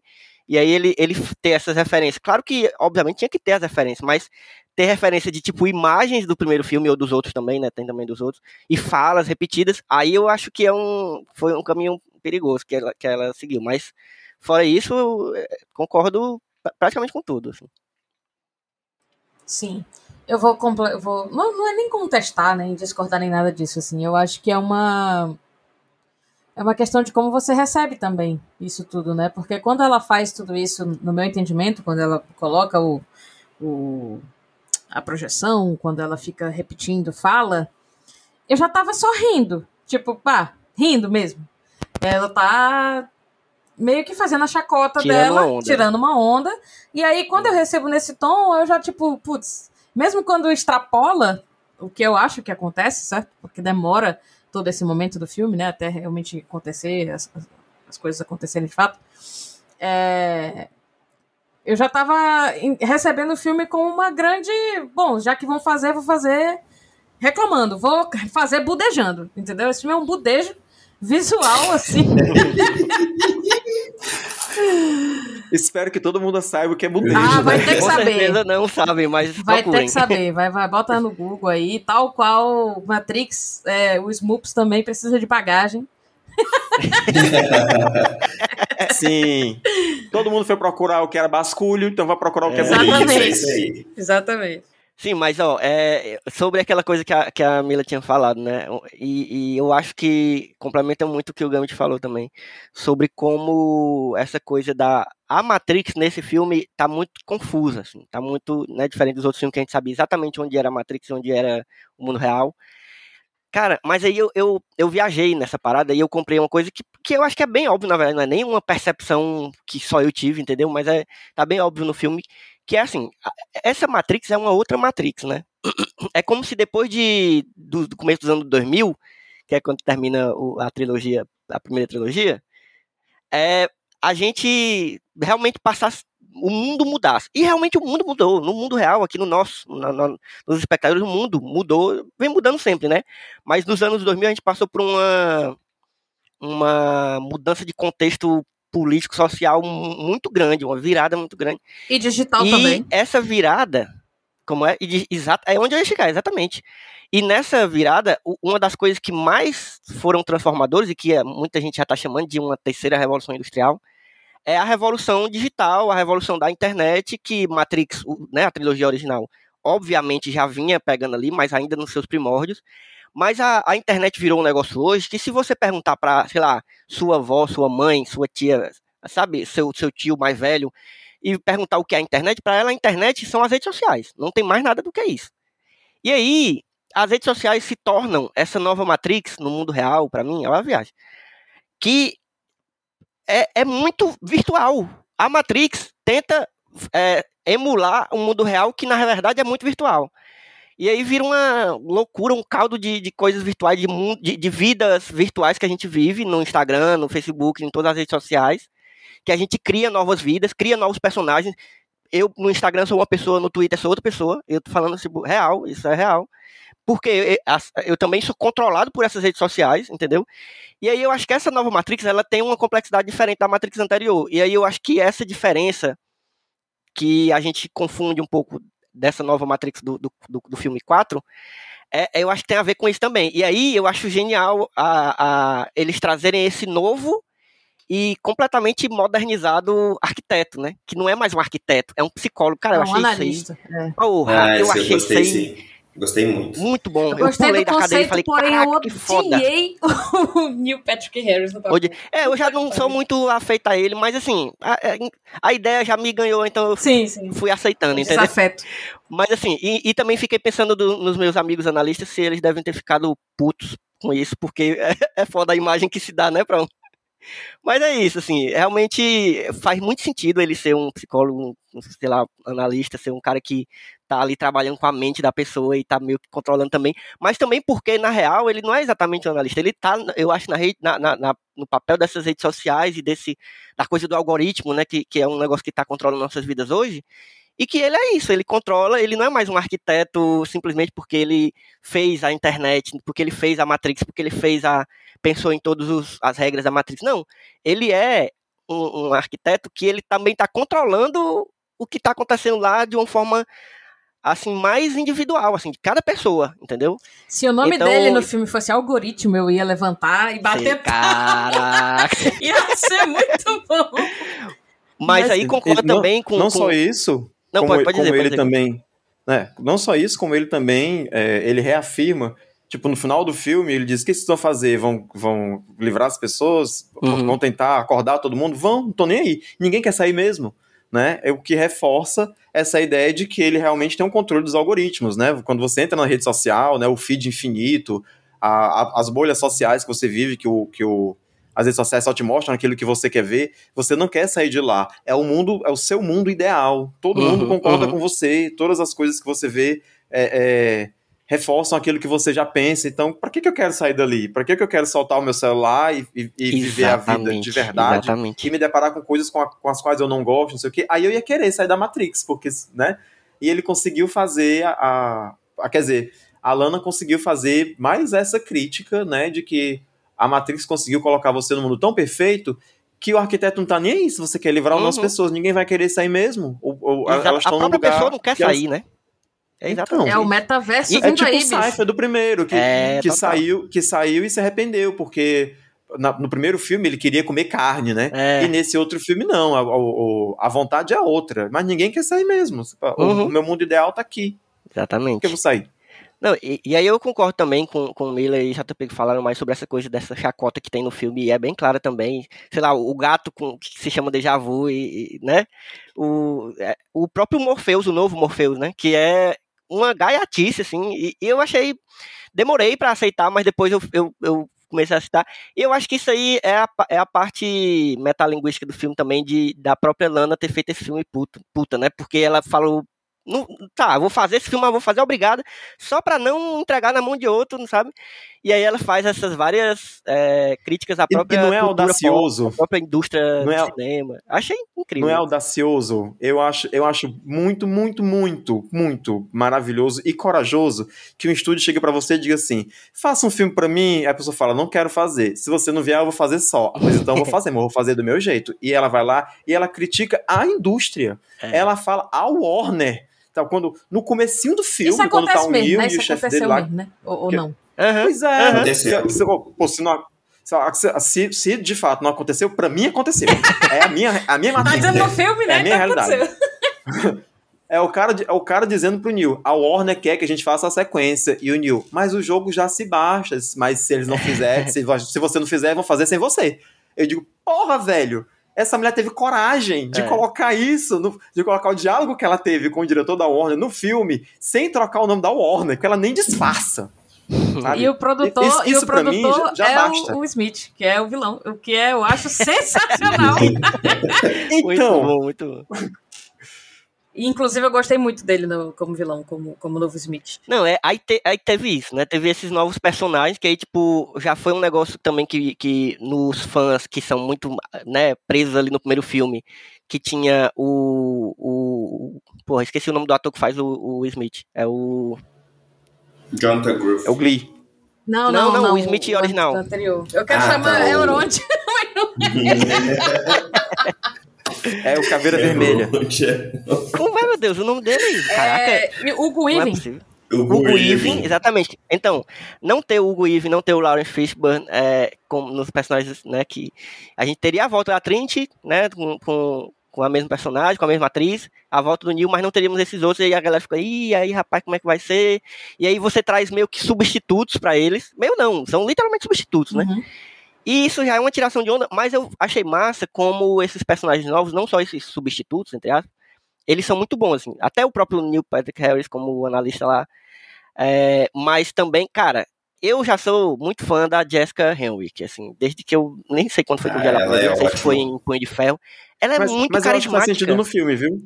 Faz, exatamente, Eu, eu acho que exatamente. faz sentido no filme. Porque pelo tempo que você passa na história, o Morfeu já teria é, É. morrido mesmo. Não fazia sentido ter outro, seu, seu mesmo ator, seu. Não, e foi até uma surpresa a gente a Niobe, admite né? era- A Niobe tá viva ainda, já foi um... Não, e outra coisa. Pois é, mas tá vivo, mas tá lá velha caquética, É, é. né? Então Não, não dá pra ter um coisa velho assim- caquético e dentro da Matrix ser jovem. Tipo, o terceiro Hokage lá do... do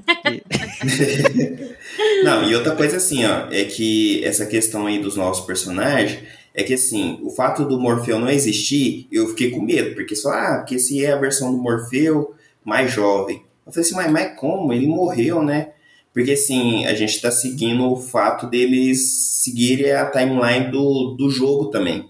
Porque no jogo lá, é, pelo que eu li, o Morpheus fica louco, ele leva umas bombas lá no, no meio da cidade das máquinas Hum, e se não. suicida e explode lá o centro lá da cidade das máquinas no final do jogo. Acho que é Enter the Matrix, né, se eu não me engano. E assim, eu achei legal que eles continuaram, né? Eles seguiram essa ideia dele ter, de ter morrido e tal. E usar esse Morfeu como inteligência artificial eu achei uma boa sacada, né? Uhum. E eu, eu só achei É, que eles verdade. deveriam ter explorado mais, porque assim, eu gostei muito desses novos personagens. Tipo, que nem você falou da Jessica Henwick com Bug, eu achei assim, nossa, é uma personagem muito interessante para ser explorada, né? E assim, a sequência dela no começo, dela emulando a Trinity escapando lá e tal, a forma como ela funciona como um bug mesmo, né, na Matrix, tentando tirar o Neo de lá. Então era uma personagem assim muito rica que dá para ter explorado bem mais. É, o, o Neil Patrick Harris como o terapista lá também eu gostei, né? Eu achei que ele é cínico na medida, né? Porque ele dá aquela manipulada no Neil tentando é, manter o algoritmo, como se diz, funcionando na mente dele, né? Só mostrando as coisas que ele gosta, falando que o que ele tá pensando fora da caixa é coisa da mente dele, que ele tem que viver a vida dele e deixar essas coisas para trás, né? Típico, né, da, da Matrix tentando te deixar dentro do mundo virtual, né? Uhum. E o, o agente, o, o, o novo agente Smith, né? Também é um, uma parte também que eu gostei, mas eu achei que poderia ser melhor explorado, né? Fica aquela Uhum. sensação de que, assim, as ideias são muito bem inseridas, mas elas não são muito aprofundadas, né? Eu achei que dá para aprofundar. Esse filme, Sim. ele poderia facilmente ser dividido em dois, porque, assim, tem tanta coisa para ser explorada é, assim, de uma forma mais lenta, que dava para você assim criar expectativa, mais expectativa em relação a esses tantos novos personagens como os antigos, né? Uhum. É, mas, mas ao mesmo tempo eu achei muito corajoso, por mais que realmente, né, você sente a dificuldade dela de, de introduzir tanto os personagens que nunca tinham aparecido, como de es- essas novas, esses substitutos, né, como os que já existiam. Mas é, eu achei muito corajoso é, é, esse roteiro ter trazido formas diferentes de personagens que já existiam, assim, e não só visualmente, né, mas a forma como ele existe também, porque o, o Smith, pra mim, sempre foi o o personagem que eu achei mais incrível, assim, de, Uhum. de, da trilogia original. E aí eu tava com expectativa muito grande, porque eu também gosto muito do, do Jonathan Groff, sabia que ele ia ter esse papel mais ou menos assim. E aí eu achei massa essa, essa reintrodução dele e esse novo papel dele dentro do, da, da Matrix. Porque ele, na verdade, ele, é, ele junto com o Neo são os dois grandes bugs da Matrix, né? Isso. Assim, no original. Assim, são os dois grandes bugs que causam toda a loucura é, do, do, do que, que, que as máquinas vão se, se lascar se eles não detiverem o Smith, no fim das contas, né? E aí é por isso que tem o acordo lá no final do no terceiro filme. E aí a, a, reintrodução do Smith dessa forma, dentro da, da Matrix, como que, que eu achei igualmente complexa com o que era o personagem do Smith antes, entendeu? Por mais que realmente não, não tivemos tempo para tempo para resolver mais esse personagem, porque também são muitos personagens, mas eu achei massa. E acho que se, né, e possivelmente teremos mais filmes aí, eu acho que vamos ter tempo ainda para aproveitar mais esse personagem, sabe? Entendi, pessoal. Não sei se vai ter continuação, né? Será? Eu acho que vai, não vai não? Não sei. Uh, a bilheteria foi mais Eu, ou eu menos, não, né? eu não apostaria. O É, acho que tá distribuindo, gente. Deixa o rapaz falar. Fala aí, fala aí. Não, não, acho, que depois, acho que até já passou. Eu só ia falar que da, da, da antítese de, de que o Morpheus ele é uma criação do Neil e ele é o Morpheus e o Agente Smith ao mesmo tempo. Aham. Que né? foda. Porque o Agente Smith desse filme, ele é, é tipo, ele é o vírus original do Agente Smith, né? Que é o, que é o patrão do, do, do Neil. E o, e o cara que faz o Morfeu, ele não é um Morfeu, não é uma pessoa real, ele é um programa que o, Ele é um dos um agentes, né? Ele é mais um agente, que o né? Neil criou. Pois é, ele é um agente, e é justamente o agente Smith. Ele é Morfeu e Smith ao mesmo tempo, Aham. sendo que Smith original é uma outra pessoa dentro da Matrix, que a Matrix estava tentando escolher e também controlar, e é por isso que ele também ficou tanto tempo é, incapacitado, assim, e a- e a- isso, isso, também reforça uma ideia que vem do primeiro filme, que o próprio agente Smith Neil, né, que eu, eu, eu existo por sua causa, né, você me deu um Uhum. propósito, era o que eu não tinha antes, antes de você eu era só um, um programa, e agora eu tenho um propósito. E aí, quando o Neil acorda para ser Neil, o agente Smith também acorda para ser agente Smith. Então, são ideias que se mantêm e, e não sei, é só uma bobagem, né? Assim, é um, é um detalhe, uma coisa pequena, mas que eu acho que faz muita diferença no contexto geral das coisas, porque são coisas que se mantêm. né? Sim, sim. Enfim, o, o filme vive dessa, dessa nostalgia de, de si mesmo. Eu não sei se isso é um problema ou se é uma. uma- é, é, é uma característica. Com certeza é uma ele- característica pra que mim- existe, né?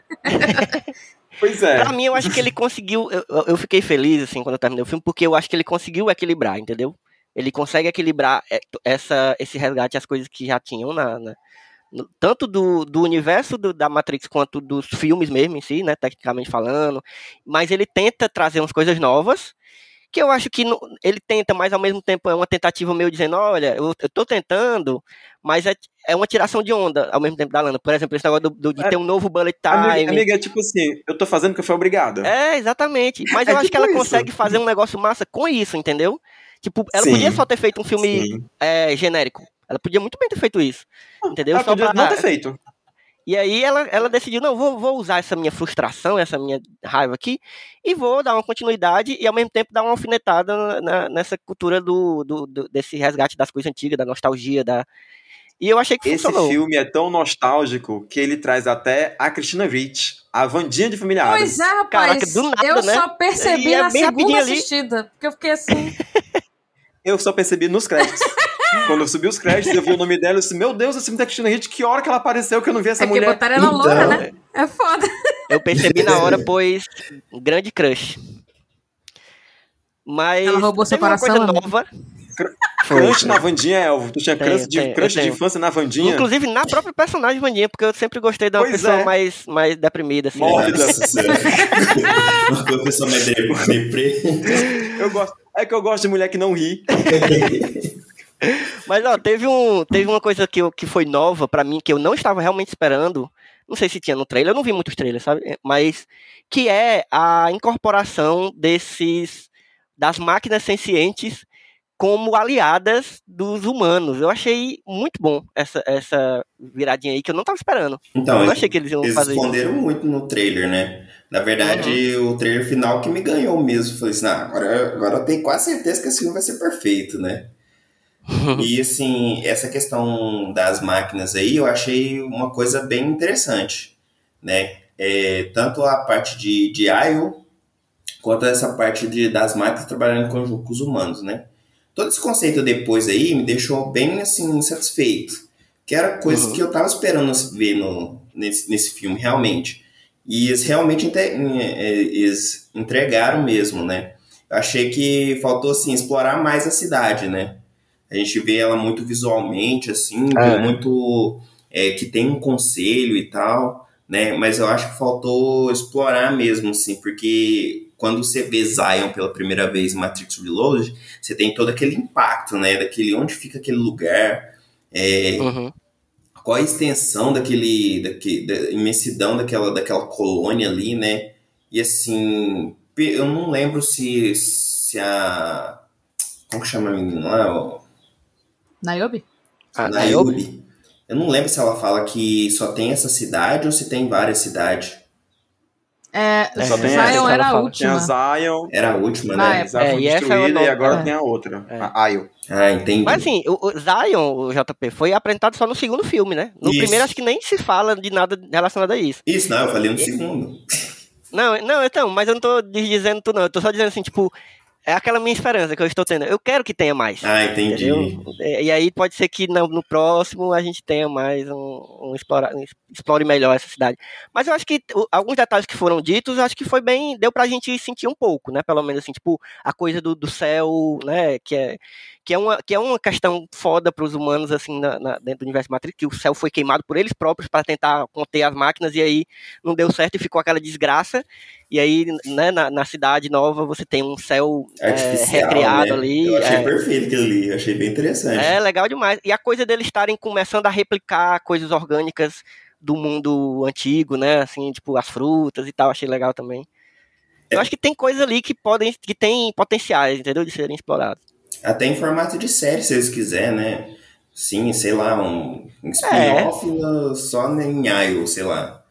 É uma uhum. coisa que seria interessante, né? Que a vida desse povo agora é criar um filme no cinema e fazer ele em formato de série também para explorar todas as vertentes, né? É. é o... Não, e Matrix, né, como, como o Gambit falou, Matrix já é, já, já é acostumado a fazer esse, essas narrativas transmídias, né, levar para outros outras mídias é, um, essa expansão do universo. Inclusive, eu achei que eles poderiam ter feito uma nova leva de Animatrix, né? Porque eu acho que ia ajudar muito a gente ficar com uma, uma antecipação maior do que a gente poderia ver e, assim, pavimentar melhor esse, esse hiatus entre o terceiro e o quarto filme, né? Eu acho uhum. que faltou uma estratégia melhor da Warner nessa questão, né? Porque, assim, é, todo o marketing de, de Matrix demorou a, a, engatar. Acho que o primeiro trailer saiu, acho que em maio ou junho, alguma coisa assim, né? E, assim, é, para você quer fazer um filme que ele seja esperado e aguardado, você tem que explorar mais isso, né? Ainda mais Matrix, que faz parte da cultura pop, é uma coisa assim que é muito aguardada e tem uma fanbase muito grande, né? Eu achei uhum. que faltou essa sutileza da Warner. Não é à toa, assim, que nem o Gambit comentou, que, a, é, que o, as duas diretoras não quiseram voltar para fazer esse filme, porque, assim, é, a Warner deveria tratar melhor seus, seus produtos, né? Eu acho que Matrix Resurrection é, deveria ser um evento do mesmo nível que está sendo é, o novo Homem-Aranha, por exemplo. Porque uhum. tem uma bagagem para isso, né? E eu achei Ou que... o próximo Batman, né? Que é, é... O que é pra ficar nas coisas da Warner, né? Exatamente. Sabe? E eu achei que faltou muito disso no, no filme. Mesmo assim, é, o que a Alana fez nesse filme, assim, é tentar introduzir novas ideias, novos conceitos, eu achei que ela foi, assim, muito feliz, né? E com um pouco de tempo que ela teve, né? Sim, sim. Gambit, fala aí, tá com a mãozinha levantada aí. Sim. Eu sempre, eu sempre fico com medo de, de, monopolizar o negócio, mas é porque eu escuto vocês falando e os pensamentos vão me ocorrendo. João Paulo estava falando dessa pegada bacana das máquinas serem é, amigas dos humanos e tudo mais. E aí eu fiquei pensando no. no apesar de toda. É, não sei, falta de vontade de fazer esse filme, no respeito que a Lana teve com a mitologia que ela mesma criou. Uhum. Talvez seja uma coisa que passa despercebido pela gente no primeiro momento, porque é, não é uma coisa que é, que é verbalizada, mas assim, tem uma característica muito pungente dentro do universo de Matrix, que é a capacidade evolutiva das máquinas. Que começaram como robôs Sim. simples e aí começaram a ganhar consciência e quando se, se apartaram dos humanos, né, por, porque teve aquela, aquela divisão social e começaram a ver só, e os humanos ficaram com raiva, quiseram destruir as máquinas, teve guerra, os humanos a, apagaram o sol, né? Assim, tamparam o céu para que entrasse o sol, porque as máquinas viviam de energia solar e as máquinas acabaram usando os humanos como pilha. Uhum. Consequência dos atos dos próprios humanos, no final das contas, né? E foi evoluindo, assim, as máquinas inventaram a Matrix para poder deixar os humanos lá funcionando como pilha, sem, sem acordar. Quando os humanos descobriram um jeito de sair, a Matrix descobriu outro jeito de deixar os humanos lá, sem guerra. Porque a guerra acabou, e como o próprio arquiteto disse, a guerra não voltaria, ele manteria a promessa, ele não é humano, né? O que você pensa que eu sou um ser humano? né? é ele, muito boa ele manteve, ele manteve a promessa, não teve mais guerra, mas também é, seria muito inocência da nossa parte imaginar que depois do final da trilogia, que as máquinas acabariam, né? Que a escravidão, muitas vezes a palavra escravidão, né? Que acabaria, porque as máquinas não iam dar um jeito de evoluir novamente. E eu acho que esse é um ponto muito positivo desse filme, porque ele respeita a, a, essa ideia da trilogia, da trilogia original. As máquinas continuam evoluindo, elas acharam outro jeito de manter as pessoas dentro da Matrix, uhum. como também elas evoluíram é, é, não, não só de, na parte do software, mas na parte do hardware, né? Sim, Tem sim. os sencientes, que são amigos dos humanos, que mantiveram o, o, o acordo de paz, que inclusive ajudam os humanos que vivem fora da, da da Matrix, eu acho. É, mais uma vez, é um detalhe, mas é uma coisa que é muito importante para a trilogia. É esse respeito ao que eles vinham fazendo lá no, no, desde o começo. Né? O mundo não ficou estagnado. Uhum. As máquinas evoluíram. A própria cidade de Io evoluiu e agora, ao invés de estar preocupado em, em sobreviver, e esse é um discurso ótimo também do filme que a Naomi faz, que ela acordava todo dia ouvindo o alarme da, da, das máquinas invadindo a cidade, né? E agora, ao invés dela acordar pensando em sobreviver, ela agora tá, ela acorda pensando em, em fazer fruta, em, em cultivar vegetais no subterrâneo do, do mundo, sem ter luz solar e com a ajuda das próprias máquinas, muito embora a escravidão ainda continue. Então, essa é mais uma sacada bacana do filme, que, enfim, não é uma coisa que você vê numa primeira assistida, é algo que você vai percebendo depois. Por isso que não, ele eu achei... desce melhor, por isso que ele desceu melhor para mim, uhum. viu? Porque é por isso que eu aceitei melhor as ideias que eles apresentaram, né? Porque não, cara, esse negócio respeito, da, da... Né? Sim, total, total. E, e eu queria falar é que esse negócio da, das, das máquinas dos sencientes que são aliados e tal, fez um negócio que eu não achei que eu ia, que eu ia passar por nada em Matrix, assim. Que na real, depois eu fui. Eu, eu revi recentemente o Animatrix e tem um episódio que fala um pouco sobre. que dá mais protagonismo às máquinas e tal. Tem alguns episódios que fazem isso. Mas nos filmes mesmo, eu não achei que eu ia ter empatia pela, por, por qualquer tipo de personagem que não fosse os humanos, entendeu?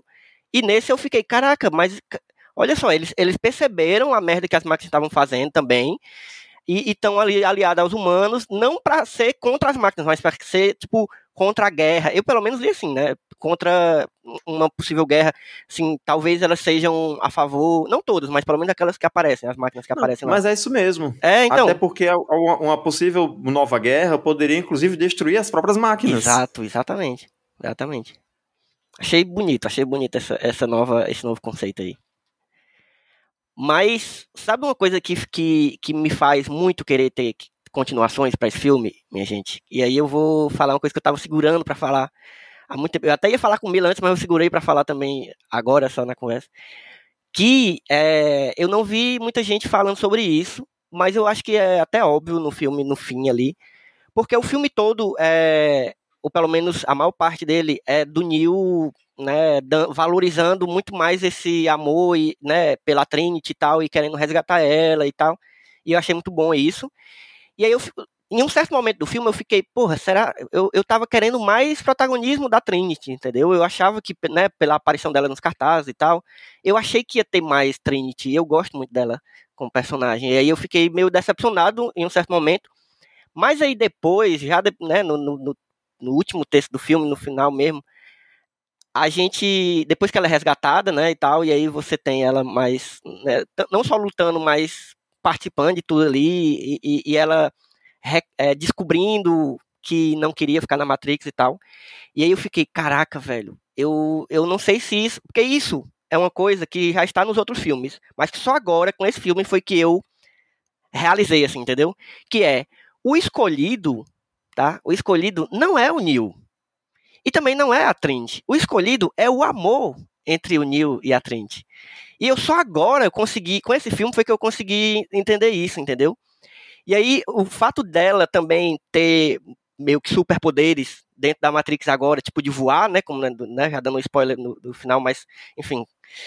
É, eu achei incrível, porque aí você realmente tem essa. essa é, esse essa conclusão de que o escolhido, na verdade, o, que é lindo, que é o, o, bug dentro da Matrix, é esse amor entre os dois que é tão forte que tal. E eu acho, eu sempre achei essa parte romântica, meio fábula, meio conto de fadas de Matrix, que é uma coisa que eu já vi muita gente reclamando, uma coisa muito massa, sabe? Eu gosto muito de como um filme tão tão ficção científica, tão sério, meio filosófico, traz também esse lado, sabe? Da, da, do conto de fadas, da beleza, do amor e dos sentimentos e tal.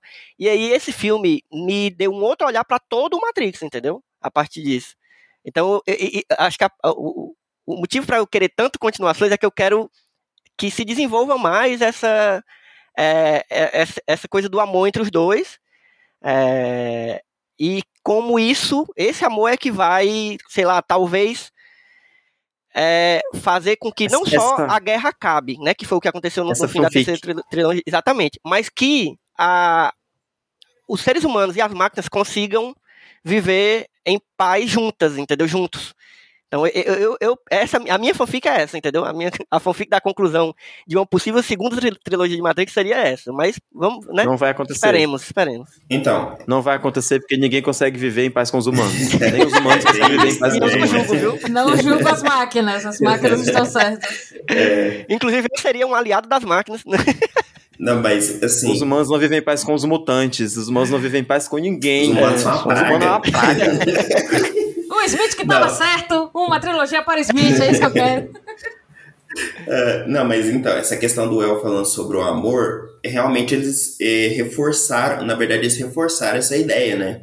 Porque assim, uhum. no primeiro filme, eh, a gente começa a perceber nos detalhes, porque assim, no primeiro filme, é o que despertou os poderes do Neil, assim, é, que ele tinha, foi exatamente a Trinity, falando para ele, uhum. sussurrando no ouvido dele, né, para ele levantar né? E no segundo filme foi ele resgatando ela, né? Usando esse exatamente reforçando esse aspecto do amor dos dois. Ele foi lá, resgatou ela e ainda trouxe ela de volta à vida, né? Uma coisa que ela tinha feito no primeiro filme. E no terceiro filme, é, o amor dos dois é, foi em forma de sacrifício deles indo para para pro, o Neo tentar destruir a Matrix de vez, né? E nesse filme eu acho que ele subverte muito todo esse conceito, né? Colocando uhum. a, a Trinity no holofote. Isso eu também gostei, né? Os heterotópicos vão odiar, mas eu gostei muito da ideia, entendeu? Porque assim, é, o Neo sempre foi tratado como escolhido, né? Mas aí a gente entende pelo, pelo conceito lá que a ligação dos dois que era algo que salvaria para salvaria o mundo, né? Não só um, um dos dois individualmente, né? E eu acho que o filme ele subverte mais ainda porque ele dá esse protagonismo é, Trinity, é, ao invés do Neil despertar um poder oculto, é ela que desperta esse poder, entendeu? Uhum. Então eu acho que assim a Trinity ela é uma personagem que no, no final no, no, terceiro ato ela era muito valorizada, né? E eu gosto muito dessa dessa questão porque é uma personagem muito boa em todos os aspectos assim. Sim. É, eu tenho um, um, mais uma colocação para fazer a esse respeito. Que mais uma vez vocês vão falando, eu vou lembrando das coisas. Um, essa questão do amor ser escolhido e isso passa muito. Eu não sei o quanto de forçação de barra eu estou fazendo fazer essa analogia aqui, essa comparação. Mas é, é já é senso comum, né? Pra, pra, pelo menos para a gente que vive na bolha LGBTQIAP+, a dificuldade que existe para que pessoas trans consigam um amor, né? Consigam ser amadas. E aí toda essa analogia da, do amor do filme ser, ser meio que o escolhido, né, o protagonista, que é eu acho que isso tem muito a ver com essa experiência trans de, de ser aceita, de ser vista como uma pessoa é, passível de ser amada, Uhum. sabe? Uma pessoa que fuja do estereótipo só da sexualização. E talvez, talvez, porque eu não tô lá na cabeça dela, né, coração dos outros, é terra que ninguém pisa, mas talvez dar essa importância, né, para a relação, para o amor como agente transformador, tenha, tenha muito a ver com essa experiência transexual, né, da, da tentativa de viver o amor como qualquer outra pessoa vive o amor, qualquer pessoa cis consegue viver, né, a, os amores de maneira Uhum. mais muito natural, né? É, e, a, e por fim, eu também gosto muito, muito, né? Vou, vou abraçar o JP, que ele falou agora. Eu gosto muito dessa quebra de, da, completa, total e completa quebra de expectativa com relação ao Neil. Que é o fodão no primeiro filme, porque é o Uhum. escolhido. E nesse filme tem. E eu vou dar um spoiler do caralho agora, que é a cena que ele não consegue voar. Eu acho simplesmente maravilhosa. É muito bom. Porque você espera o filme todo que o Neil desperte os poderes, que ele faça coisas incríveis e tudo mais. E, quando E até a galera assim que... perguntando pra ele, é verdade que você voa, que você voava Então. e tal, né? Uhum. E aí, no final do filme, o fodão não é ele, né? O escolhido, assim, né? muitas aspas aqui, mas acaba que é a Trinity. É. Ela vê o mundo naquele formato de Matrix, né? Da- das coisinhas, das letrinhas caindo, como ele vê. Quando ela fez, quando, quando ela viu o mundo desse jeito, na hora que aconteceu, eu- me deu esse estalo na hora. Disse, Pronto, dessa vez é a Trinity que é, que é escolhida, sabe? Uhum. eu, só, eu fiquei com dó porque o filme acabou ali. Né? E eu tive essa, essa sensação. E aí, eu, eu que fui uma dessas pessoas que mal falou dos problemas dos filmes, eu acho que esse é um dos principais problemas do Matrix. É que eu acho que ele é um filme que a- a- ele é tão linear, o filme inteiro, né? Que o clímax do filme não parece clímax. Uhum. O clímax do filme, pra mim, foi muito muito mediano, assim, muito leve. Que se Uhum. resumiu aquela perseguição a eles com a galera lá do- dos zumbis, Sim. né? E a Lana conseguiu introduzir zumbis na, na- no filme de tecnologia, né? No filme tecnológico. E, e só o Neil. E e só o Neil desviando balas, assim, esticando a mão e desviando balas. E pareceu uma coisa muito preguiçosa, Sim. sabe? Uhum. Mas eu também gostei que tiraram o protagonismo do macho, que ficou, sabe? A, a Trinity acaba sendo o, o principal, é, meu Deus, item, indivíduo, não sei, a principal coisa do filme acaba que é a Trinity, Uhum. não o Neil, Uhum. sabe? Essa, essa coisa toda pra poder salvar a Trinity e no final ela ainda é o escolhido. Quem salva E ela, aí, no fim das é- contas, é ela que tá na moto, né? Exatamente Sim. Heterostops ch- chorem, né? Porque, mais uma vez, assim como em She-Ra da, da Netflix, assim como em Mad Max de 2017, o protagonista não é o macho, é a mulher. Então, é muito provável que a maioria das críticas feitas a esse filme, das pessoas que não gostaram, é justamente por isso. Porque você quer que o, o Neil seja o, o, o cara topzera que ele era lá nos anos 90 e ele é, é só uma pessoa confusa. Ele sabe? é só um, um homem apaixonado, emocionado. Ele é só um Eu acho, pisciano. inclusive, pro, É. pro Keanu Reeves, esse papel de pessoa confusa cabe muito mais. Eu acho que ele não é. Ele não tem cara de É. fodão. Por isso, acho por isso que eu não gosto de John Wick, sabe? Porque ele tem cara de confuso. Eu gosto Ele dele tem fazer uma cara esse tipo de papel. confusa, ele tem cara de Bill e Ted. Ele parece, É, mas é isso que eu ia sim. falar. É, parece que ele saiu direto do, da filmagem de Bill e Ted pra Matrix. Ele só botou uma roupa mais É. sóbria. Acabou. É, é o mesmo personagem. Tem uma hora É, que ele com entra no banheiro. né, Mila? É, não, tem uma hora que ele tá. que ele entra no banheiro lá naquele. A hora que o Morfeu aparece, o Morfeu 2 aparece Aham. a primeira vez, né? Que ele entra e vai procurar um amigo dele que chama Jude, né? Mas aí ele fala de um jeito que parece que é Dude. Eu falei, caralho, eu tô vendo bem Ted aqui. Ai, Puta aí. Ei, já, ei, Everton, vai perguntar pra gente qual é a parte favorita do filme, de cada um? Podemos, podemos. Eu quero muito dizer a minha. Vai. Diga aí. A, a minha parte favorita do filme é a hora que toca a White Rabbit da- do, do Jefferson Bom Airplane. demais, bom Gente, demais. Essa música tocando no filme, com as Cool Neil tomando os comprimidos e tentando entrar no espelho e tomando banho com o patinho na cabeça, sério. Eu sei que todo mundo, quando vê Matrix, espera pelo novo Bullet Time, né? Uhum. Pela cena tecnológica, efeito especial mais maravilhoso. E, e enfim, é enorme, né? Grande, grandioso das coisas, mas para mim a melhor. Eu ganhei a sessão toda, para mim o filme se valeu só por causa dessa cena que toca essa música, porque a sequência de, de cenas é maravilhosa, né? Do Neil tentando é. se entender no mundo, se encaixar, tomando café e olhando pela janela, tentando passar pelo espelho e achando graça que não dá certo e tomando banho com o patinho na cabeça. Sem contar que essa música é, é um marco cultural, porque se você algum dia já ouviu falar que o livro Alice no País das Maravilhas é sobre drogas, que é porque a Alice está drogada, né, e está viajando ali no descogumelo que ela, que ela comeu, é por causa dessa música, que é uma música dos anos 70, que fala que, que, a, que a, a criatura que canta a música, né, é viciada em drogas por causa da mãe dela, que dava alguma coisa para ela tomar, e aí ela cita que a Alice também está drogada, que é viciada em drogas no, no, no livro, na animação e, e sei lá o e quê. A Sade está lendo, a, a Sade está lendo também, né, o é, muito bom. Inclusive a volta é... da Sati é muito boa, né? A gente nem falou, né? Eu gostei. Sim, também tem isso. Mas enfim, esse filme ele é total quebra de expectativa e eu acho maravilhoso e eu adoro é. essa cena com essa música. É, pior que é eu ia falar a mesma, a mesma sequência, assim. É uma das que, que eu gostei mais. Eu também não tá no começo do filme, é uma das, uma das partes do filme que eu gostei mais. Mas então vou tentar citar outra. Eu, eu também adoro a Bugs, viu, gente? Sim, a Bugs. Não, é... Então, eu, eu adoro a Bugs eu falar. Desde, eu não sei. Quando... Eu não sei se eu. Desde quando ela era uma, uma das irmãs do Filhos do Dragão, é, lá no, no seriado. Eu não me lembro, do, que eu sempre do... fico. O meu luto é eterno né? essa, essa, dupla aí, bicho. Ai, meu Deus. Não, o, o meu, a, minha, a minha decepção toda com a Netflix, de, de, qualquer coisa, é que não teve o seriado Filhos do Dragão com a Miss Knight e a. Ah, Esqueci tá. o nome da outra tá, moça. Já entendi. É, tá todos bom. nós, amigo. Todos nós. É porque. É, é. é. foda. Mas eu ia dizer isso, que eu, eu não sei se eu tenho uma, uma parte preferida, mas para mim, sempre que a Bugs está em cena, eu gosto. Eu gosto muito dela. Inclusive, quando o JP falou lá atrás que seria. Né, seria legal uma, uma série, uma coisa assim. Eu acho que ah, podia sim, ter uma, um negócio tipo Star Wars Story, ter um Matrix Story, sabe? Com personagens que não são os protagonistas. Nossa, seria Porra, massa. Uma série da, da Bugs, é. com aquela galera dela lá também, que a galera também é foda. Ia ser muito foda, ia ser muito massa, eu queria. A minha, eu, vou, eu vou dizer então que a minha cena favorita é quando a Naomi fala. É...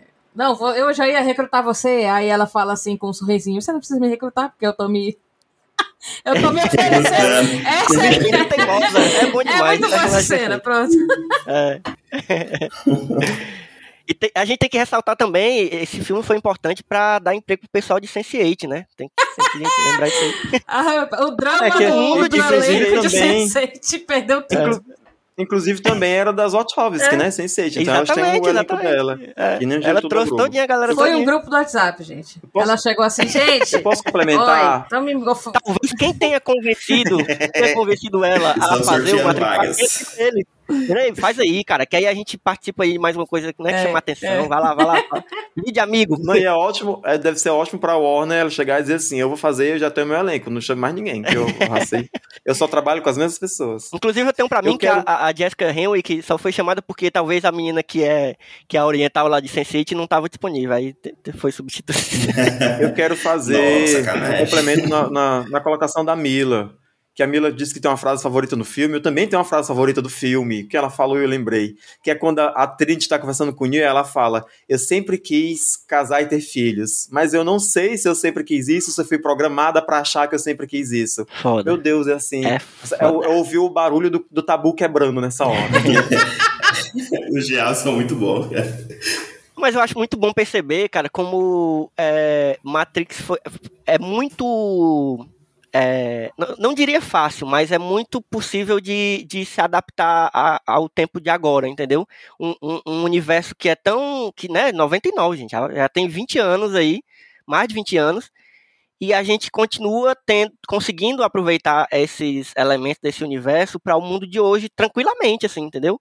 Essa coisa de, da crítica a, a, a essa nossa a essa nossa escravidão virtual, né? E, e, não só virtual, social também, no caso dessa frase aí que, que o Gambit lembrou bem, é, de, de, você ter que seguir certas regras do mundo, né? E você ser levado, você nem sabe se você quer essas coisas, mas você tá indo.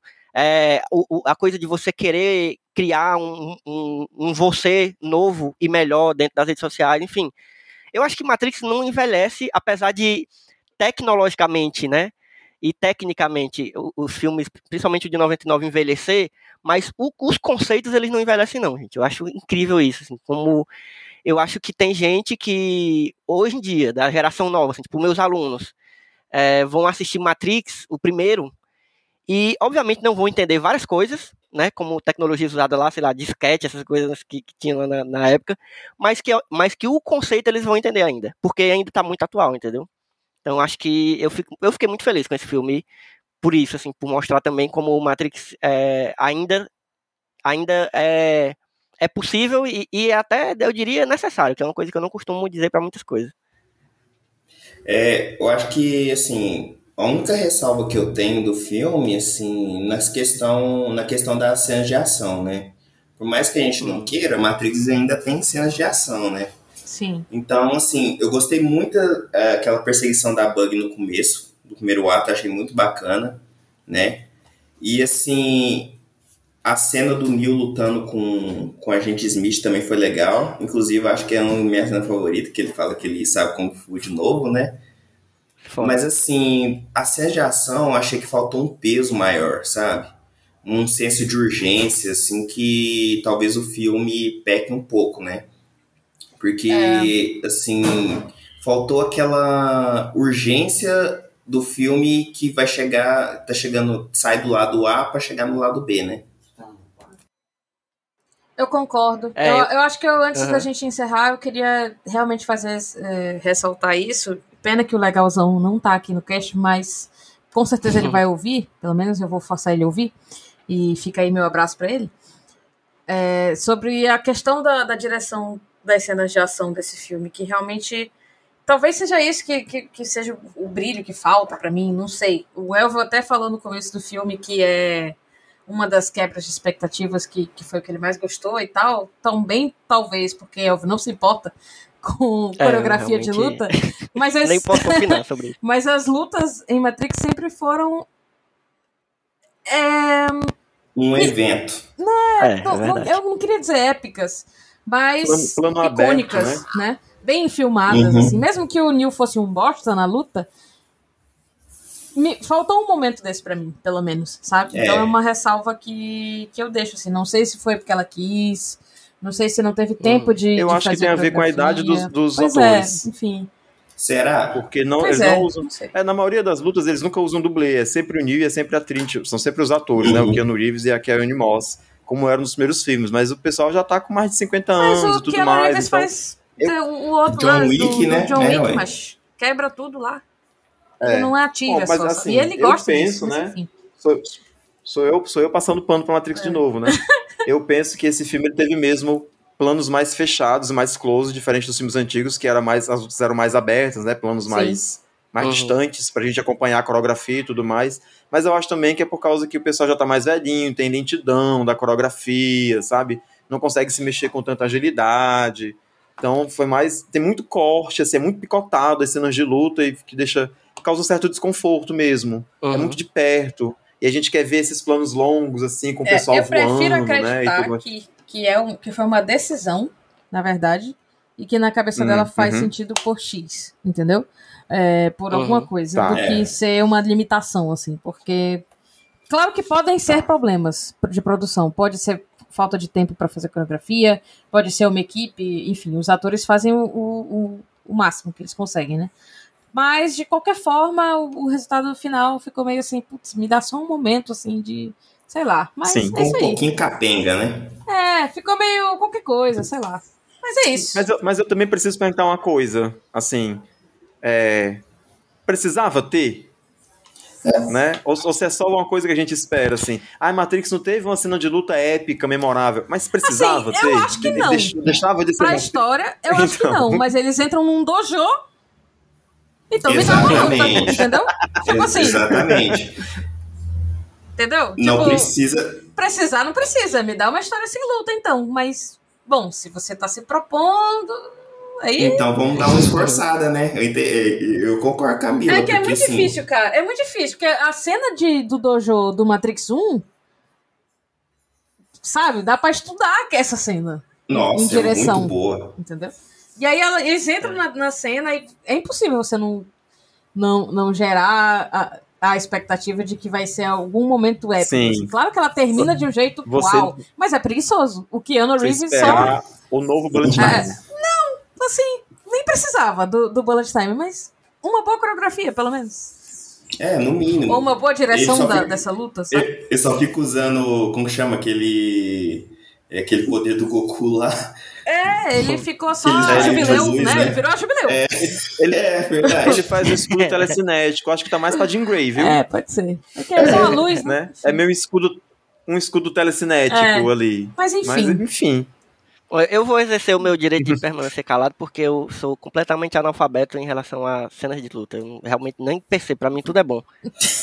Mas estamos aqui encerrando e acho que já chegou o momento da gente falar do nosso o que é que tem a ver. E o momento que é que tem a ver, pra quem não sabe que estiver ouvindo aí, é o momento onde a gente vai falar sobre outras produções, de seja livro, videogame, outros filmes, séries, enfim, qualquer coisa que você tenha lembrado enquanto você estava assistindo o filme. É, posso começar? E eu vou começar. Olha aí. Ah, pode começar, já que é, Mila sempre está despreparada e hoje ela está Isso, engatilhada. Olha aí. Me propus. Olha aí, vai lá, Roche. Então, eu vou começar porque a minha indicação é um pouco. pode ser um pouco polêmica? Que é o seguinte: Hum. enquanto eu assistia o Matrix, eu lembrei de uma coisa que eu estou consumindo muito, que é TikTok. Tinha um TikTok específico de uma moça falando uma história que eu não conhecia. É, talvez seja até coisa velha, mas enfim. É uma história de uma polêmica, um- uma acusação de plágio do Matrix, baseado num livro que também já acusou a franquia Terminator de plágio. Então seria a mesma, a mesma história que foi plagiada em diferentes filmes, né? De Hum. produções audiovisual e tal. Que eu não li, mas eu fiquei muito curiosa de ler, então estou indicando para outras pessoas de irem procurar não só a história do plágio, como o livro em si, que é O Terceiro Olho, que chama o livro. Chama, da Sofia Stewart. E aí o que a galera De quando é? alega... Tem co- Rapaz, é, é velho. É de antes de 99, entendeu? Tipo, não é. Ah. O que a galera fala é que esse livro existia e que essa moça, Sophia Stewart, procurou as irmãs Wachowski quando elas estavam procurando pessoas com histórias de ficção científica. E aí eles, tipo, disseram assim: ah, beleza, volta outro dia. E aí, alguns anos depois, Matrix aconteceu. E ela ficou: opa, calma aí, esse livro aí, essa história aí é a minha, tá ligado? E, acordo. Mas se até Exterminador do Futuro plagiou esse livro, então ele é dos anos 80, né? Porque Exterminador Então, do Futuro é o ser. 90, então, 92? é né? exatamente isso É que. oit- o primeiro é de 89, 88. É, é exatamente isso que a galera alega, que o Matrix seria a o prólogo de Terminator, alguma coisa assim, não me lembro é, agora. Hum. Só sei que o o nome da autora é Sophia Stewart, que tem uma história de, de, de acusação de plágio, que não sei se foi pra frente ou não, e que existe esse livro, que é uma, uma franquia, né? Mas enfim, existe o primeiro livro que chama O Terceiro Olho. E fica aí essa indicação pra todos nós, porque eu também estou indo atrás. Interessante, interessante. Agora sim, né? Mas é, é, essa ideia da guerra das máquinas e de um mundo. é, não é nada incomum, né? É difícil encontrar o, o original disso, sei lá. Mas é, é, é possível também, é. não sei. É, né? eu não, não Fiquei tenho, não, curioso. não li pra poder dizer nada. Eu também acho essa- esse esquema aí de. Enfim, acho mu- muito doido dizer pá, plágio no mundo em que a gente vive. Acho meio. Tem, tem casos e casos, entendeu? Mas te- te- eu- teve essa discussão, porque a autora é negra e não era muito Ah. conhecida, então. Rolou essa polêmica. Entendi. Vou deixar aqui essa polêmica pra você que não conhecia ir atrás e tirar suas próprias conclusões. Não tô aqui dizendo que Matrix é uma cópia nem nada disso. Longe de mim. Mas achei interessante, então tô indicando. Uhum. Boa. Pois eu vou, eu vou puxar o meu que, é que tem a ver aqui, porque é sobre um filme recente que eu assisti. Inclusive escrevi sobre ele no, no site. Então vou até deixar o link no, no, nos- no- na descrição desse episódio. Que é um filme, é um anime chamado. Não é Ghost in the Shell, tá? Poderia ser, mas seria muito óbvio. Mas é um anime recente, agora de 2021, que chama Belly é, que fala sobre uma, uma menina que é muito introspectiva, muito né, tímida e tal. E aí ela, nesse, nessa história, existe um aplicativo barra jogo virtual de realidade virtual, onde você parece um MMORPG, sabe? Que você cria um personagem que é diferente de você, mas que é meio inspirado na sua personalidade, e aí você vive um mundo novo dentro de um universo novo, cheio de possibilidades e tal. Muito parecido também com, com o que rola em. Não, não vou falar não, porque pode ser o que, é que tem a ver de outra pessoa. Mas esse filme é também sobre isso, e ele é também. Ele traz também uma parte muito bonita de. Literalmente de história de conto de fadas, que ele é meio que uma. uma é, uma nova versão de A Bela e a Fera também, dentro desse, desse esquema.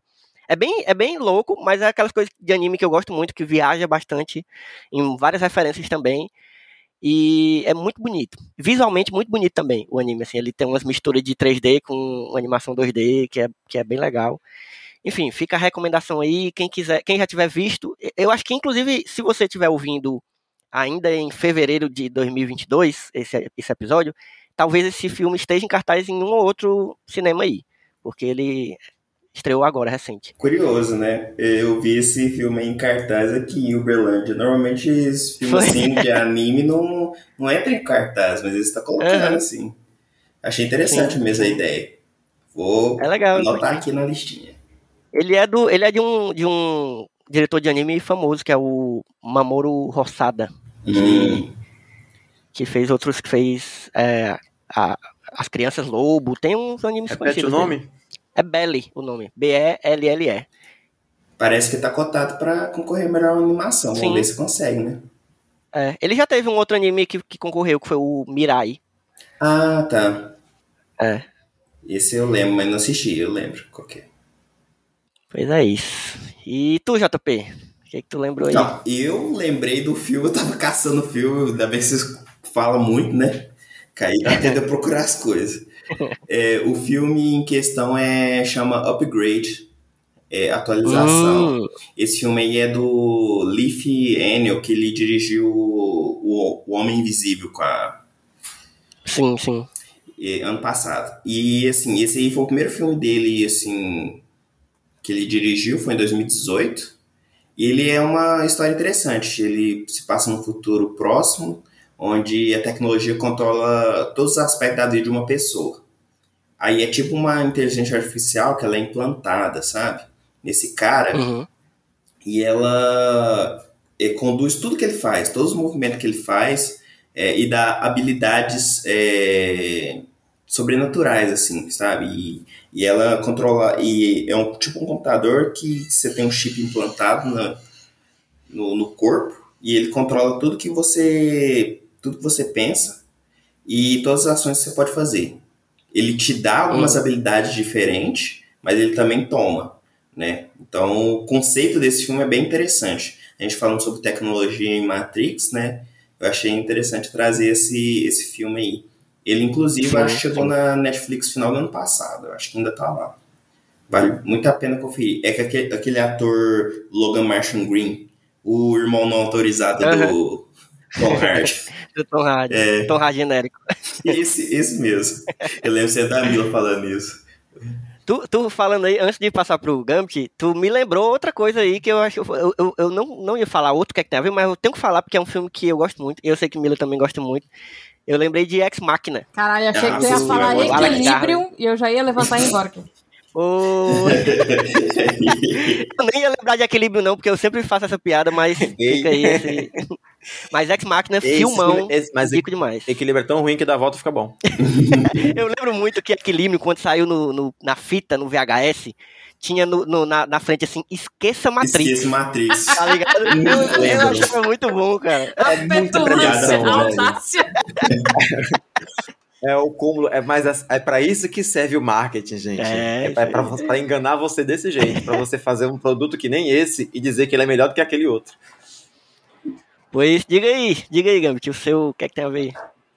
Ah, eu, eu acho, quer dizer, para mim, né, que, que sou esse colecionador de quadrinhos não tão old school assim, né, medium school, é, é impossível não ver a atriz que fazia a Colin no, no Sim. Punho de Ferro e não lembrar de Filhos do Dragão, esse foi publicado no Brasil aqui, na revista, se eu não me engano, dos Novos Vingadores. Elas trocaram é. de revista umas duas vezes lá por volta de 2010, 2012, não tenho certeza. É uma minissérie curtíssima. Se você tiver oportunidade de ler, por favor, procure. Filhos do Dragão são dois personagens, Scully Wing e a Miss Knight, né? Que é a Miss Knight é uma moça negra que usa um Black Power fodástico, ela tem um braço biônico, e a Perfeita. Wing é uma moça oriental que é uma espadachim, luta com, com espada de samurai e usa roupa muito parecida com a da protagonista de Kill Bill, Uhum. muito conhecida pra gente como a Kill Bill. então, leiam esse quadrinho porque ele é, ele é maravilhoso demais, assim, é um quadrinho com protagonista feminino muito, muito, muito foda. Elas têm um momento, assim, na série do, do Punho de Ferro, acho que é na segunda temporada já, na última temporada, não lembro se foi duas ou se foi três, acho que foi só duas. Na segunda temporada, elas têm um momento ali, a Colin e a Miss Knight juntas na série, resolvendo os problemas, e é, é uma dupla mu- muito, muito, muito, Muito boa, bacana, muito assim. Eu boa. acho elas muito fodas. Eu sou muito triste que a minissérie delas não continuou, assim, não teve uma sequência grande. Eu. Que obviamente na época que foi lançada não fez muito sucesso, porque o Macharal que lê quadrinho eu não gosto de ver mulher protagonista se ela não tiver de peito de fora e com a calcinha atochada na bunda. E que não era o caso delas, né? Uhum. Mas enfim, eu acho maravilhoso quem, quem tiver a oportunidade de procurar isso para ler, por favor, leia. É muito bom. Boa, boa demais. Inclusive, eu, eu, sem que- eu, eu descobri também elas lendo o quadrinho, porque foi na época que tava rolando Guerra Civil, né? Na, a, a saga na- nos quadrinhos. Sim, E foi a única é vez que eu comprei mesmo. quadrinhos, assim, mensalmente, sei lá, semanalmente. E aí, eu- e aí tinha nos Novos Vingadores a história delas e do- dos heróis de aluguel, né? E eu conheci elas lá. Muito foda, ficar Então, apaixonado. mas a- os heróis de aluguel é quando fica ruim a série. Não, então, acabou, exatamente. não era Antes, elas Dragão- depois se juntam com essa galera, né? Com Luke Cage e tal. Pois né? é. é. Isso mesmo. Mas. Pois, gente, bom demais conversar sobre esse filme. Acho que se deixasse a gente ficava muito tempo ainda falando, porque a gente vai lembrar de coisas depois dessa conversa aqui, que a gente, pô, queria ter falado isso, porque realmente é muito, muita coisa, muito detalhe, muita referência, não só aos filmes anteriores, mas a outras coisas também, e acho que. é, mas o que deu pra gente conversar aqui, acho que foi bom demais. A gente conseguiu pegar aspectos que a gente ficou mais incomodado e, e- e coisas que a gente curtiu. Acho que foi bom demais. Então agradeço muito, muito a conversa com, com vocês, Gambit, JP e Mila. E peço para vocês, se quiserem aí, deixem as redes sociais. Mila, onde é que a gente encontra aí pelo mundo da internet, pela Matrix, pela Matrix não. É, pela Matrix, né? No caso, onde é que a gente encontra? Você pode me encontrar nas minhas redes sociais procurando por arroba milafox com Y e dois L's. Em todas elas, exceto na Twitch, onde eu perdi a minha conta. Então lá no Twitch é twitch.tv barra mila underline fox. Do mesmo jeito, com Y, dois L's. Uhum. Boa. E Gambit, onde é que a gente encontra aí pela internet? É, meu querido, eu tô no Instagram como Gambit Cavalcante. Tô no Twitter com esse mesmo nome, mas eu sou pouco ativo no Twitter porque eu, eu não consigo é, colocar em palavras as minhas ideias com a velocidade que as pessoas têm, sabe? De sempre que tem um insight, abre o tweet e digita lá o, o que tá pensando. Eu não, eu não assisto Big Brother com o, o celular no Twitter, né? Cada vez que alguém apertar um botão e dizer, puta que pariu, esse cara apertou um botão, eu não tenho essa agilidade. Mas eu tô sempre no, no Instagram aí falando da parte boa da minha vida, que é isso que as pessoas querem ver. Ninguém quer saber quando você tá sem grana ou, ou com os boletos atrasados, a pessoa quer saber quando você tá Uhum. feliz. E é disso que eu falo lá. E também tô no Só Mais Uma Coisa, escrevendo vez por outra uma resenha sobre um outro filme que eu consigo assistir aí, ou sobre as séries que eu tô vendo, enfim, discutindo com vocês todas essas coisas. Não tô mais no. Ah, acho que pode cortar isso, né? Que nem preciso dizer que não tô mais no Bichas Nerd. Bichas Nerd encerrou, né? Não vai ter mais, mas enfim. Mas está lá ainda, quem quiser maratonar, dá pra ouvir ainda? Acho que dá, não dá? É, dá pra ouvir pelo Spotify. Pelo, pelo Spotify, ficou lá. É, É. quem tem Spotify ainda dá pra ouvir o, o Bichas Nerds, é porque tá alojado lá. Tem muito material, são cinco anos de, É, de, não, de eu tenho, eu podcast. tenho uns episódios do Bichos Nerd assim guardado pra ouvir em alguns momentos que eu ainda quero ouvir. Então, ainda bem que ainda tá lá. Sim. É, é um modéstia à parte, não tem por que ser modesto, porque não era um trabalho só meu, não é, então não é por minha culpa, mas é, era, foi um trabalho muito bacana, um projeto que eu tive muito orgulho de participar, e tem muitas discussões que são muito boas, inclusive com pessoas à parte, né, a gente tem, por exemplo, um episódio falando sobre é, mulheres transexuais que são profissionais do sexo, que a gente entrevistou duas travestis e duas psicólogas, não, duas psicólogas não, uma psicóloga e um agente social, que falam sobre a, a vida delas enquanto garotos de programa e os perrengues da, da, da vida noturna, né? Da difamada vida fácil, que não é tão fácil. Enfim, esse é um dos episódios que tá no meu coração. Massa. E tem muitos episódios com muitas discussões que são muito importantes. Então, quem quiser maratonar, tá lá no Spotify. Bichas Nerds, tudo junto. Massa demais. E por último, JP, diga aí onde é que a gente encontra você e, e você dizendo o que, que você anda assistindo, que aí, é, que aí eu fico de olho, porque aí eu já sei quando é que eu vou cobrar o texto do, do JP. Então, né? No momento eu assisti só os filmes do, do Oscar, né? Hoje assisti Coda, né? No Rio no Coração. E assisti Nightmare Alley. O primeiro eu gostei bastante, o segundo mais ou menos. Hum. Mas assim, eu tô nas redes sociais, principalmente no Twitter, né? No site lá, arroba jpaul645. E Instagram eu uso pouco, então eu vou indicar é meu blog, Hype Negro, que eu faço textos é, voltados para a cultura pop negra, protagonismo negro, cultura, cultura negra em geral. É, você pode encontrar no, no Twitter, arroba HypeNegroBR, e no Instagram, arroba HypeNegro01. E assim, a gente vai discutindo aí, né? Eu faço também texto também por só mais uma coisa, né? Sempre que pode, né, El? Porque antes devendo muito, mas esse dia entreguei dois, É, né? mas tá, osso, bom. É, mas tá saindo coisa aí. É isso, minha gente. E eu, vocês podem me encontrar como arroba Elvio Franklin, tanto no Twitter quanto no Instagram, quanto em outras redes sociais aí, que se você botar Elvio Franklin, vai talvez aparecer eu ou meu pai, mas você vai ver pela cara lá que o que tiver com a cara de mais velho sou eu. O meu pai é é- é, joga bola ainda e eu, sabe, ele tem uma cara de mais novo. Mas siga principalmente as redes sociais do Só Mais Uma Coisa, que é arroba sitesmook, tanto no Twitter quanto no Instagram. E, e é por lá que você vai ver quando tá saindo nossas, nossos podcasts, além do Só Mais Uma Coisa, do Só Mais Um Plano de Sequência, você tem também o Falando Sério, você tem o Janela Sonora, enfim, outros podcasts que estão saindo lá pelo nosso site, e aí você fica sabendo, e também fica sabendo dos textos que estão saindo, das resenhas, das listas, tem muita coisa boa saindo aí, e, daqui a pouco estamos chegando na época do Oscar, então já, já, já temos mais textos sobre filmes do Oscar, mais podcasts sobre filmes do Oscar, que é uma época que eu gosto demais, porque é a, é a minha Copa do Mundo, é, é a época do Oscar, então fico sempre feliz. Então é isso, gente, mais uma vez obrigado, obrigado vocês por terem proporcionado essa conversa maravilhosa sobre Matrix, e a galera que está ouvindo também, e lembrem-se de seguir o podcast, ou seguir, ou, ou- curtir, ou seja lá o que for, no seu tocador aí, que é para ficar, né? Pra gente estar sempre na- na- nos tops das paradas, porque a gente não alcançou ainda, mas estamos seguindo esse objetivo. Mas lembre-se sempre de, de- inclusive o sininho do Spotify, que agora tem, né? Lembre-se de ativar lá, porque aí você fica sendo lembrado quando sair episódio novo. E é isso, gente. Um cheiro e até a próxima sessão. E é, Elvio, Oi? de- de- não esquece de dizer pro pessoal também que sinta-se à vontade aí pra se desgordar do que a gente falou. Total, lá não, sempre, sempre. Diretamente tomar no Contestar. cu. Façam isso online, que aí dá mais engajamento. Vão lá e comentem no post desse Não, mas- episódio. Assistam um filme e vão lá dizer pra gente assim: olha, vocês falaram um monte de merda, porque esse É. filme é uma porcaria. Estamos sempre à então, busca de haters. Haters são sempre bons para o engajamento da. é isso, gente. Valeu.